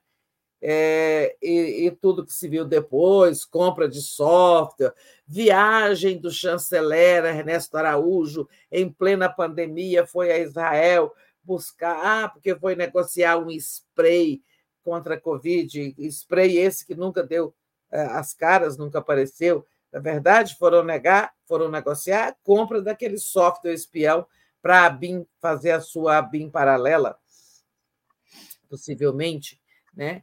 É, então, isso aqui explica, é, isso ajuda a explicar, tem a, os ganhos de política interna para o governo Netanyahu, e também é, é jogar é, boia de salvação, é, fornecer um, um, um, elemento de coesão, é, uma vitamina para debilitar da extrema-direita brasileira, que realmente se vitaminou, né? e está aí. É, o, o Bolsonaro que tinha pedido a devolução do seu passaporte para ir aos Estados Unidos participar de uma reunião daquela entidade de extrema-direita, ao lado de, de Donald Trump. Agora ele mudou. A razão de pedir o passaporte foi para ir a Israel, né? É, ter um, um, encontro com Netanyahu, é, e se ele obtivesse o passaporte, é, que eu acho que já foi negado, é, se não foi, vai ser, ele está proibido de sair do Brasil, ele iria sim a Israel e a gente ia ver o Bolsonaro lá, sabe, surfando ao lado de Netanyahu. Eu não sei até que dia essa, essa onda vai é, permanecer, né, é, tem agora tem desdobramentos pela frente. Tem o ato do dia 25 do Bolsonaro. E eu acho que já podemos saber, né, de antemão, que bandeiras de Israel serão vistas nesse ato se ele acontecer. O PT está aí pedindo que ele seja cancelado, desautorizado, porque pode repetir um 8 de janeiro. Não sei se o PT terá êxito nessa investida, mas é, na diplomacia se diz o seguinte: olha, a permanência do embaixador, é, como é o nome dele? O embaixador aqui, Daniel Zonlight, né? Não, esqueci o sobrenome dele um pouquinho complicado. O embaixador de Israel no Brasil, a permanência dele aqui vai depender, né, da, do comportamento dele. Se, por exemplo, ele comparecer a. a Daniel Zonshine. Zonshine. É, eu estava falando Zonlight, Zonshine. É, então, se o brilhante embaixador comparecer ao ato do Bolsonaro, a permanência dele vai ficar difícil. Lembrando que ele já teve um atrito com o governo quando participou de um ato na Câmara ao lado do Bolsonaro. Né? Então, mais coisas podem acontecer aí. Agora, hoje, o Brasil é, será destaque no mundo pela reunião do G20, né? que depois a gente fala dela. Perfeito. Não, é, é um, um, ponto importante, é o nosso próximo ponto, mas antes ainda queria tratar da extrema-direita. É, ah, da, da extrema-direita, né? fazendo carnaval. A nossa, né? A nossa. É, a nossa extrema-direita fazendo carnaval. Nossa, entre aspas, é. é. Nossa, não. A brasileira. Né? A brasileira, a é. brasileira. Mas o, é, esse pedido de impeachment com, do Lula não tem a menor chance, avisou o Lira, né? Então o Lira se posicionou é, não sei se antes de falar do Lira, também, se você quiser dar uma palavrinha daquele passa fora que o Omar Aziz deu no oh. Pacheco. Aquela foi muito boa, né, Tereza? É, tem dois aspectos aí que realmente a gente não tinha falado. Um, as repercussões internas aqui no Congresso, é, na política brasileira como todo, especialmente no Congresso, e a questão mídia, né? não é possível deixar de falar dela também. É, o pedido de impeachment, o Lira já falou. O Lira é, espe é especialista em, em, arquivar pedido de impeachment, né? já fez isso pelo Bolsonaro. E, como ele disse, a relação dele com, com o Lula está zerada, está tudo bem, mas não é por isso, é porque não tem fundamento. Né? Não há crime de responsabilidade, nem se procurarmos em, com lupa né, é, não há crime de responsabilidade ali para ser visto. É, é para ser para justificar a abertura de um pedido de impeachment. Isso então morreu, né? Claro que vão continuar, vão apresentar outro, podem fazer o que quiser, mas ah, tá lá o Arthur Lira lá para segurar. E agora o presidente do Senado, o Rodrigo Pacheco, ele é um grande assoprador, assoprador, não, essa expressão que eu ia usar não dá certo, é soprador-geral da República. Ele é o maior morde-a-sopra da República. Né? Ele está com Lula, ele constrói aliança com Lula em Minas, ele às vezes ajuda nisso, naquilo, na medida provisória, não sei o quê. Ele ajuda sim o governo. Há muitos momentos é, em que ele ajuda o governo. Esteve bem com o governo na questão do 8 de janeiro, tanto quando o 8 de janeiro aconteceu, como agora, no 8 de janeiro passado, naquele ato de defesa da democracia. O Lira, por exemplo, não veio, ele estava lá. Agora, ele não perde a chance de morder o governo, né? quando se trata de fazer média com os senadores da extrema-direita ali, que ele quer agradar, porque ele quer votos para eleger seu próprio sucessor lá no Senado, né? Eu não tenho dúvida de que foi para, para isso, para agradar os bolsonaristas da extrema-direita, senadores, que ele ontem veio com a gracinha de que o presidente não quis ofender, o presidente Lula não quis fazer comparação, o presidente Lula eh, trabalha pela paz. Aí, depois de muitos louvores, mas por isso mesmo ele deve fazer um pedido de desculpas, né? uma retratação pelo que disse. E aí levou aquela chapuletada do, do Amaraziz, filho de palestino, se declarando. Filho de palestino. É filho né, de palestino. Ele, ele falou, ele falou na resposta. É, o Léo já até passou o vídeo aqui, eu, eu tenho o vídeo. Mas é. ele é. não deixou passar. Eu acho que o, o Omar Aziz subiu assim na. Né, a imagem dele de um jeito, é, melhorou a imagem dele de um jeito, já tinha ficado muito, é, se tornado uma pessoa muito representativa com a CPI da Covid, mas é. essa de ontem eu acho que foi maravilhosa, porque ele botou o dedo na ferida do. do... Agora, é. alguém e falou aqui, dizia, Tereza. Me, me, defina qual, o que, que é aquilo que está acontecendo em Gaza, é. onde acontece isso, aquilo, claro. E enumera Não, um É, qualifica aquilo para mim, né? É, ele, e não foi respondido. Ele queria dizer aquilo. Não, aquilo lá é apenas. Aquilo lá. Poderia ser dizer assim, o, o, o Rodrigo Pacheco. Ah, sim, são crimes de guerra, mas não são genocídio. Ah, não, aquilo lá são circunstâncias normais da guerra. Alguém pode dizer isso? Alguém é, com o um mínimo de humanidade pode dizer que o que acontece ali são circunstâncias normais da guerra? Primeiro, ali não é uma guerra convencional, porque não é um governo né? não é um país contra outro, com um governo contra outro. Ali há a desculpa de que vai destruir um grupo terrorista e, e, em nome dessa desculpa, mata a população inteira, crianças, mulheres, civis, e, e destrói toda a infraestrutura do país e tal. A guerra tem regras, até a regra tem até a guerra tem limites, e esses limites não são observados por Israel. Né? O, o, acho que foi o Cláudio Alves, do Gilberto Cruvinel, não sei, alguém disse que era para. O, o Pacheco queria passar no Jornal Nacional e passou. E detalhe, é, eles não deram a resposta do Omar Aziz, né, claro. né, Não deram. E a réplica do a réplica do, do, do Pacheco foi muito fraquinha, né? Também, porque é, é, ele disse que não, não quis ofender o presidente, não estava querendo, só estava achando que cabia bem é, uma retratação. Ele manteve a história da retratação, mas enfim, ganhou o Jornal Nacional, olha, ganhou o que queria e o Aziz não ganhou. Porque aí entra a enviesada cobertura da mídia brasileira. Eu vi há pouco você conversando com o Pedro, e o Pedro dizendo que não viu na cobertura da mídia americana, né, da mídia do país mais amigo de Israel, uma cobertura.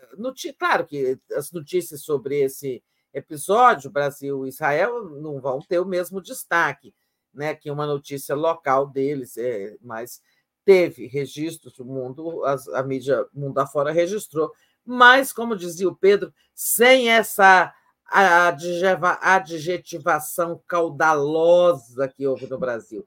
Se eu tivesse tempo, eu quero contar quantos adjetivos já foram usados contra o Lula, e todos são os, né, os mais desqualificativos possíveis, né?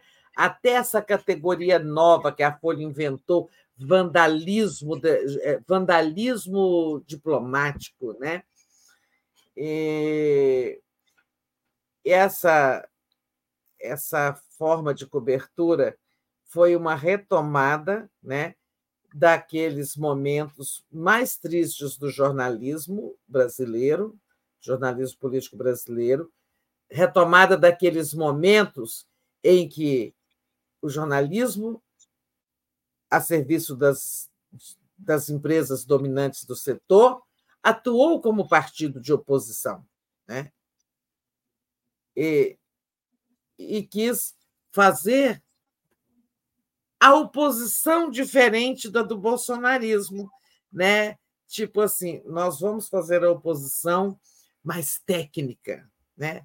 Só que não é técnica, é adjetivosa, é enviesada, tem um claro objetivo de desgastar o presidente, né? é incorreta, porque não busca, é, por exemplo, elementos.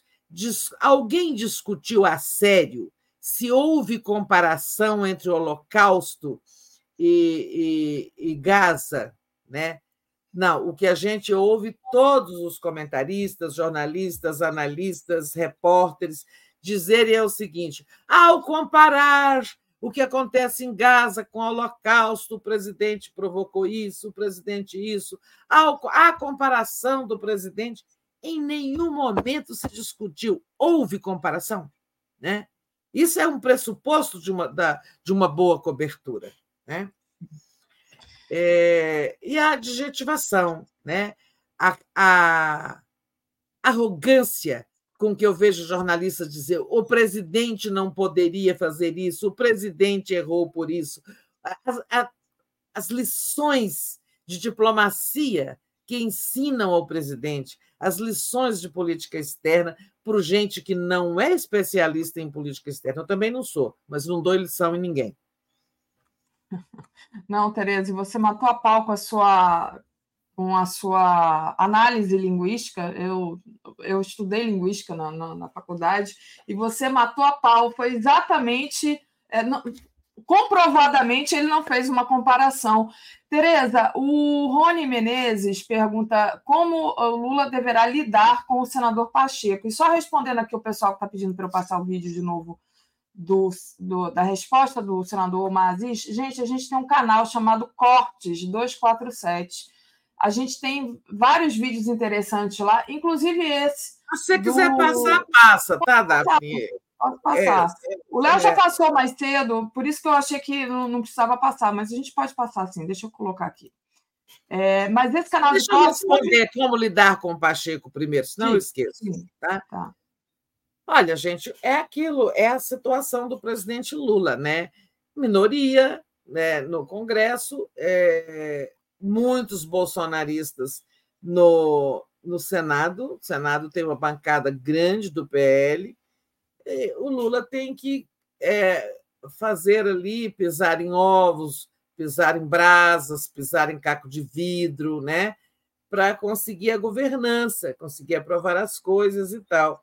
Inequivocamente, hoje, o, o, o, Pacheco é o presidente do Senado, é o presidente do Congresso, é, é uma liderança importante na casa, é evidente, e não é exatamente um adversário bolsonarista, embora ele faça esse jogo.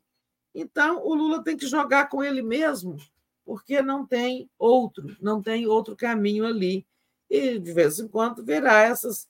Tem que engolir, por exemplo, os oportunismos, as mordidas do Rodrigo Pacheco, sempre seguidas de algumas assopradas, né? É...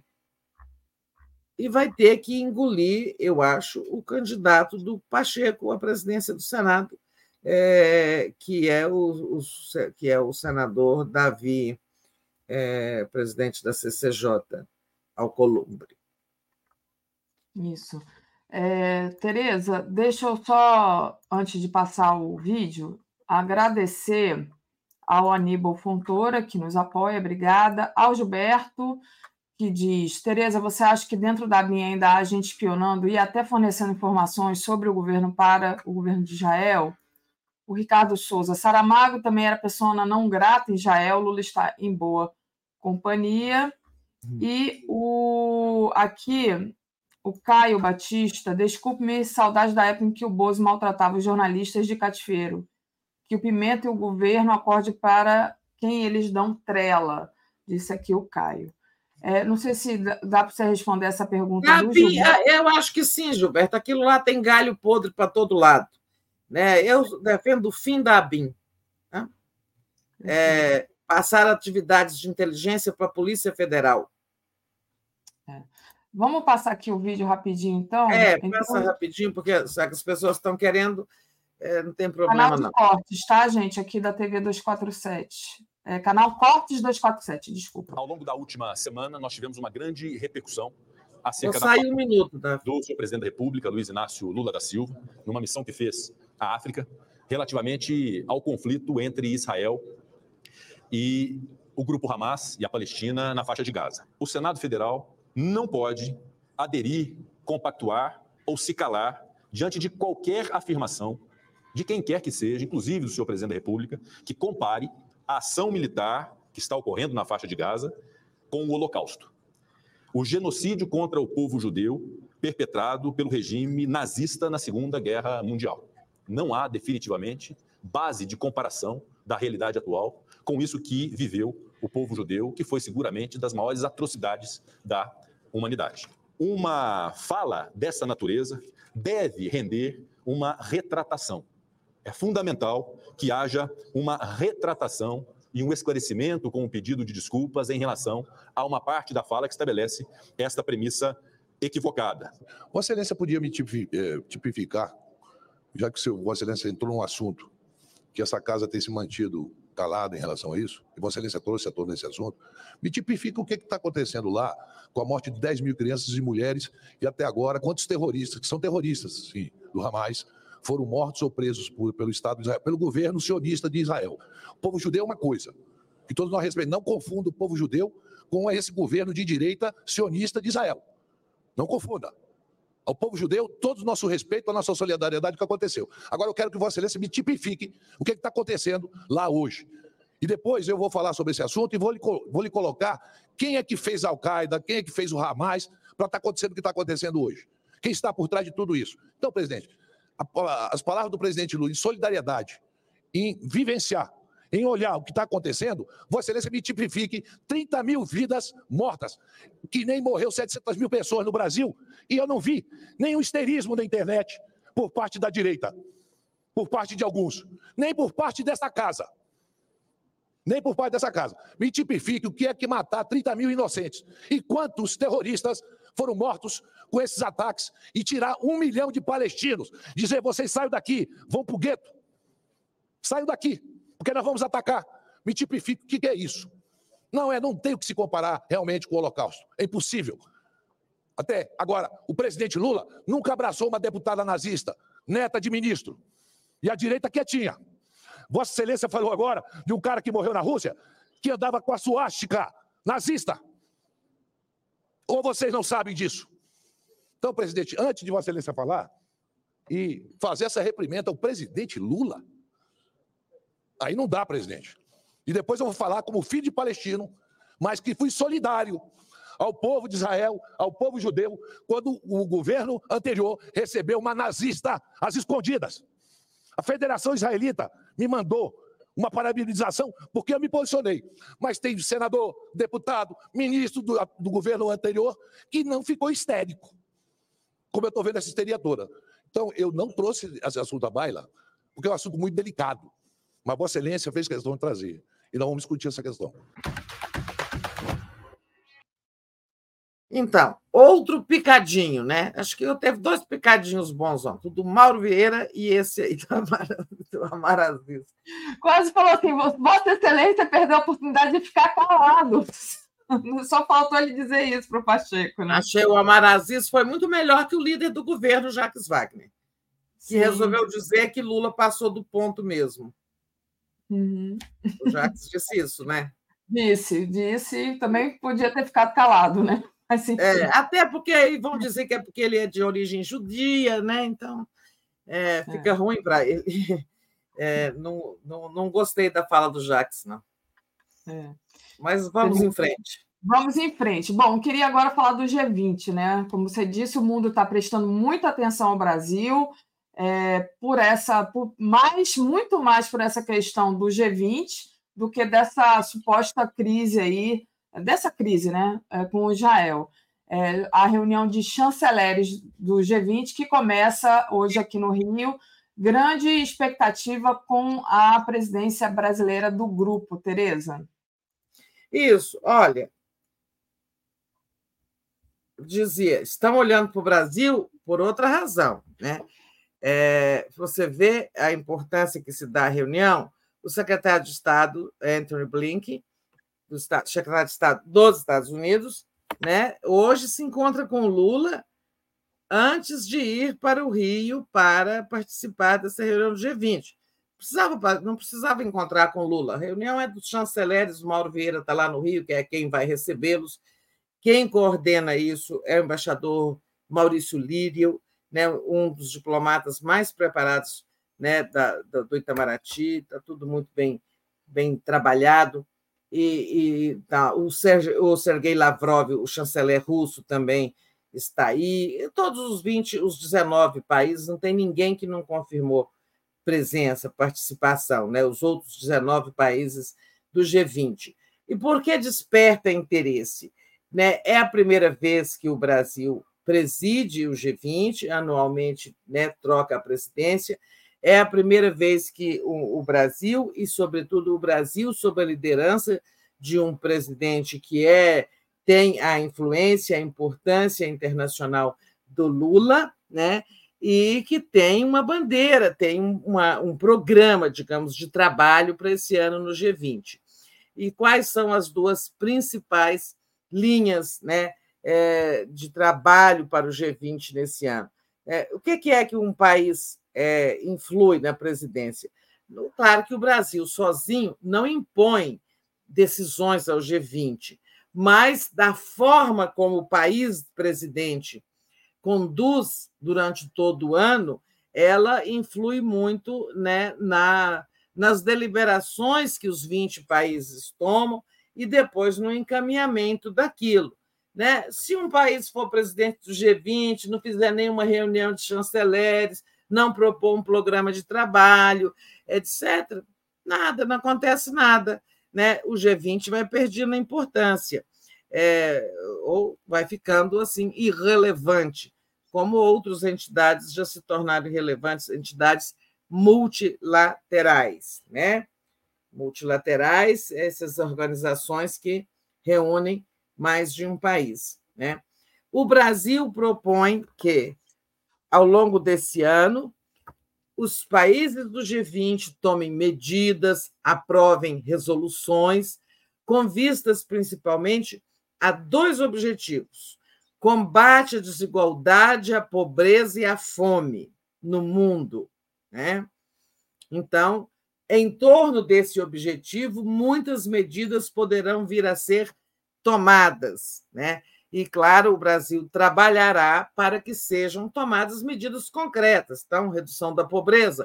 Vamos começar pela África, combate à fome, isso não é só na África, acontece em outras partes do mundo que, que o G20 pode fazer? O que, que os países, os 20 países mais ricos do mundo podem fazer pelos mais pobres do mundo? Né? Podem fazer pelos que passam fome no mundo. Né? E aí você pode ter uma, muitas ações, é, muitíssimas ações, desde programas governamentais até ações culturais. Esses dias, por acaso, eu estava ali é, mexendo no streaming e acabei vendo um, um documentário interessantíssimo sobre é, os bastidores, né? Como se chama aquilo? É um make-off, né? Como foi feito? Não é bem um make-off. Make-off é de um filme, né? Mas são, é um documentário com os bastidores de como foi produzida aquela gravação é, daquela música que era carro-chefe de uma campanha dos artistas norte-americanos, a campanha United States for Africa. Não sei se vocês se lembram, tem uns 20 anos, né? We Are the World. E é uma canção do Michael Jackson, mais o, o, o, parceiro lá, como é que chama aquele Lionel Rich? E, e a, a, regência ali, a orquestração foi do Quincy Jones. Né? Então, assim, os maiores, maiores astros é, da música norte-americana participaram daquilo e tal. E foi uma ação contra a fome na África que, na época, gerou uma. Assim, a venda daquele CD gerou uma receita extraordinária. Na época, em valores da época eram 200 milhões de dólares, mas que hoje seria muito mais, eu já esqueci o número, não vou falar errado. Então, quando coloca fome em pauta, né, O G20 pode gerar desde ações culturais até ações governamentais, muita coisa. E o outro objetivo, outro ponto ali da, da, da, do programa de trabalho deste ano para o G20 é reforma da governança global. Né? Isso é importantíssimo. Né? Olha, é, a governança global começa, de, é, começa por evitar guerras. Né? Hoje existem mais de 180 conflitos no mundo. Isso é sinal de que a ONU não está conseguindo cumprir seu papel de evitar as guerras, de mediar os conflitos para que eles possam ser resolvidos pela diplomacia e a negociação e o diálogo. Né? É, tem muitas coisas que não estão funcionando na ONU. O Conselho de Segurança não consegue aprovar uma resolução, aprova, mas tem cinco países que vetam. Os Estados Unidos acabam de vetar mais uma para obter cessar-fogo em Gaza. Aí, dentro desse objetivo, é, tem a reforma da ONU e a reforma de outros organismos multilaterais, a OMC, Unesco, sei lá, tantas outras, né? A gente vê, por exemplo, a Unicef com campanhas o tempo todo pedindo colaboração. É sinal de que ela está com dificuldades né, para executar seu programa de proteção à infância talvez, e ela tem programas muito bonitos, né, muito efetivos e tal. O Lírio, Maurício Lírio, anunciou ontem que uma das reuniões, é, que uma das iniciativas desse objetivo segundo, que é a reforma da governança global, né, é, vai haver, o Brasil vai realizar uma reunião do G20 dentro da ONU durante a Assembleia Geral de setembro. Né? É, isso nunca aconteceu. Então, para reformar a ONU, que mais é, simbólico, efetivo do que uma reunião do G20 ali dentro da ONU, naquele momento mais importante do ano, que é a Assembleia Geral. Né? Por tudo isso, assim, a, o, o, o, como eu dizia no começo, o mundo está olhando no Brasil, para o Brasil, mas pelo interesse nessa presidência do G20. Vamos ter reunião lá hoje, na Marina da Glória, hoje amanhã. Ah, vai ter algum protesto? Possivelmente pode acontecer, mas nada que comprometa. Questões de segurança bem resolvidas, né? É, movimentando, a Daphne deve estar vendo por aí, movimentação, digamos assim, o Rio de Janeiro sendo impactado. Algumas vias que vão ser fechadas, né? algumas, algumas ruas que vão. O trânsito vai mudar, vai ser impactado e vai ter algumas uma questão de segurança ali, né? Mas é muita nada... policiamento é. mais ostensivo, Isso. que é natural, né? Olha o nível de gente que vai estar tá aí, né? Por exemplo, é chanceler da Rússia e o chefe do Departamento de Estado dos Estados Unidos, né? É, aí isso, só a presença desses dois já justifica muita segurança sem falar na que os próprios países deles né, é, providenciam. Então, vamos aguardar, esperar essa reunião importantíssima da política externa brasileira, que não é uma diplomacia de vândalos, como disse o editorial da Folha de São Paulo. Opa, eu estava olhando aqui, Tereza, estava fechado meu microfone, que a segurança para o G20 vai reunir 1,2 mil homens no maior esquema desde a Olimpíada. Então, é, justamente para dar segurança para esses representantes, né? Vai ter representantes dos Estados Unidos, Rússia, e aí o negócio aqui está bem, tá bem assegurado, assim, com vários, vários homens e vias que vão ser fechadas, mas a gente vai acompanhar. Deixa eu agradecer. E foi, Daphne? Qual é a cobertura que a mídia está dando para o G20? As matérias mais destacadas são o seguinte: crise, é, comparação do, do Lula de Gaza com o Holocausto, crise com Israel, ofuscam o evento do G20. Ou é, evento do G20 perdeu importância diante da, da coisa. Da, da, verdade discórdia aí com Israel. Não perdeu importância, porque estão todos os 20 chanceleres aí, né? Ofuscou para a mídia, que não está dando cobertura, né? É. Porque quis, ela está querendo ofuscar o evento, né? Agora, a imprensa internacional, garanto que está lá. Sim, e só dizendo para vocês que vai reunir desses é, 1,2 mil agentes, agentes das polícias federal, rodoviária federal, Exército, Marinha, Aeronáutica e Guarda Municipal. Então, é isso.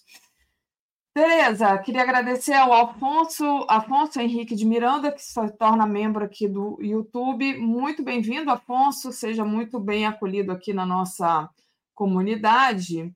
E também ao Laerte Castro, também novo membro aqui do YouTube. Bem-vindo, Laerte. E, Tereza, tem a, a gente tem dois assuntos ainda para tratar. Um é que o Senado aprovou o fim da saidinha de presos, o Lula deve vetar é, enfim, aí você diz que talvez seja bom combinar o veto com alguma medida de nova segura, medida nova de segurança, né?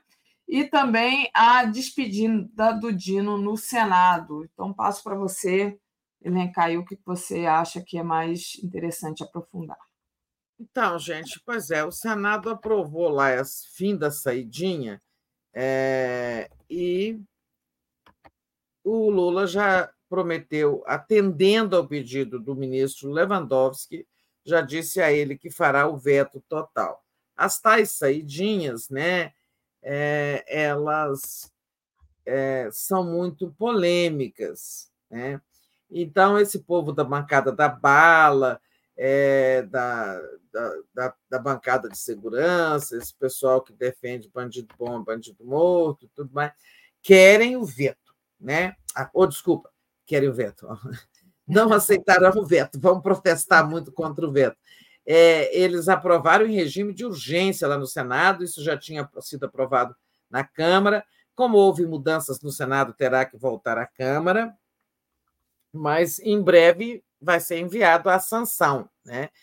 É, eu acho que o veto assim, é, é, é correto, é, os argumentos são respeitáveis de especialistas, não é só do ministro Lewandowski, mas de defensores dos direitos humanos e tudo mais, e de especialistas em segurança que diz o seguinte: sabe, se você não dá uma válvula de escape para uma pessoa que está presa, é, para que de vez em quando, no feriado, no Dia das Mães, é, no Dia dos Pais, no Natal, elas possam ir à sociedade, é, visitar seus parentes, conviver com as pessoas como gente né, é, normal. É, você não contribui para que elas sejam ressocializadas, porque as pessoas são presas como punição e também para que sejam é, reeducadas para o convívio social. Não mate, não roube, não pratique violência, não estupre, não faça isso e aquilo. É para se aprender isso, né? E, e a, a, a, isso é a ressocialização. Se você não pode nunca frequentar a sociedade, vai passar, condenado a oito anos, vai passar oito anos preso sem nunca ter é, o oxigênio da vida social. É, você não está, o Estado não está contribuindo para salvar essas pessoas, né? Está apenas deixando que elas fiquem ali à mercê das péssimas condições de vida, revoltadas, ressentidas e, sobretudo, capturadas por organizações criminosas que comandam os presídios do Brasil, como a gente sabe. Né? É, são argumentos razoáveis. Mas eu, desculpem, estou ponderando desde ontem que é o presidente tem que tomar cuidado ao fazer esse veto, porque a população não gosta de saidinha. A população não gosta porque, embora a maioria volte no dia marcado para o presídio, né? aceite a regra da saidinha, cumpra a regra. Muitos cometem crimes durante essas saidinhas, assaltos, assassinatos e tudo mais. Então, a população não gosta de saidinha. Eu acho que o presidente devia fazer o veto dele, é, acompanhado de algumas regras, como serão as saidinhas, sabe? É, talvez a saída tenha que ser com, com tornozeleira, talvez a saída não seja de todos ao mesmo tempo.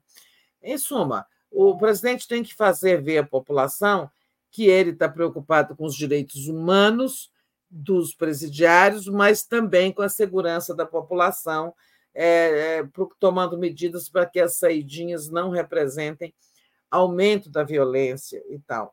E algumas outras, outras medidas de segurança, esse problema que está gravíssimo no Brasil, que o Lula tem que prestar, está prestando atenção nele, o ministro Lewandowski está ali tendo isso como sua primeira prioridade no Ministério da Justiça, né? Ministério da Justiça e Segurança Pública. Bom, é um palpite meu, tá? Eu também não sou versada nesse tema de segurança, mas acho isso. Pelo que eu ouço da, das pessoas comuns, né, sobre saidinhas. Bom, posse do Dino, né? É, ele se despediu do Senado com um discurso muito bonito, não dá tempo para comentar mais, prometendo ser, ser um excelente ministro do Supremo Tribunal Federal, isento, equilibrado, sem paixões partidárias, etc, etc. Em suma, ser o ministro republicano. A gente sabe que ele vai ser. Né? É, e eu queria aproveitar esse último minutinho também para falar do livro do é, do Breno Altman, né? o livro Contra o Sionismo, que vai ser lançado aqui em Brasília, hoje, 19 horas, lá no Beijódromo, aquele Centro Cultural Darcy Ribeiro, ali ao lado da reitoria. Tá?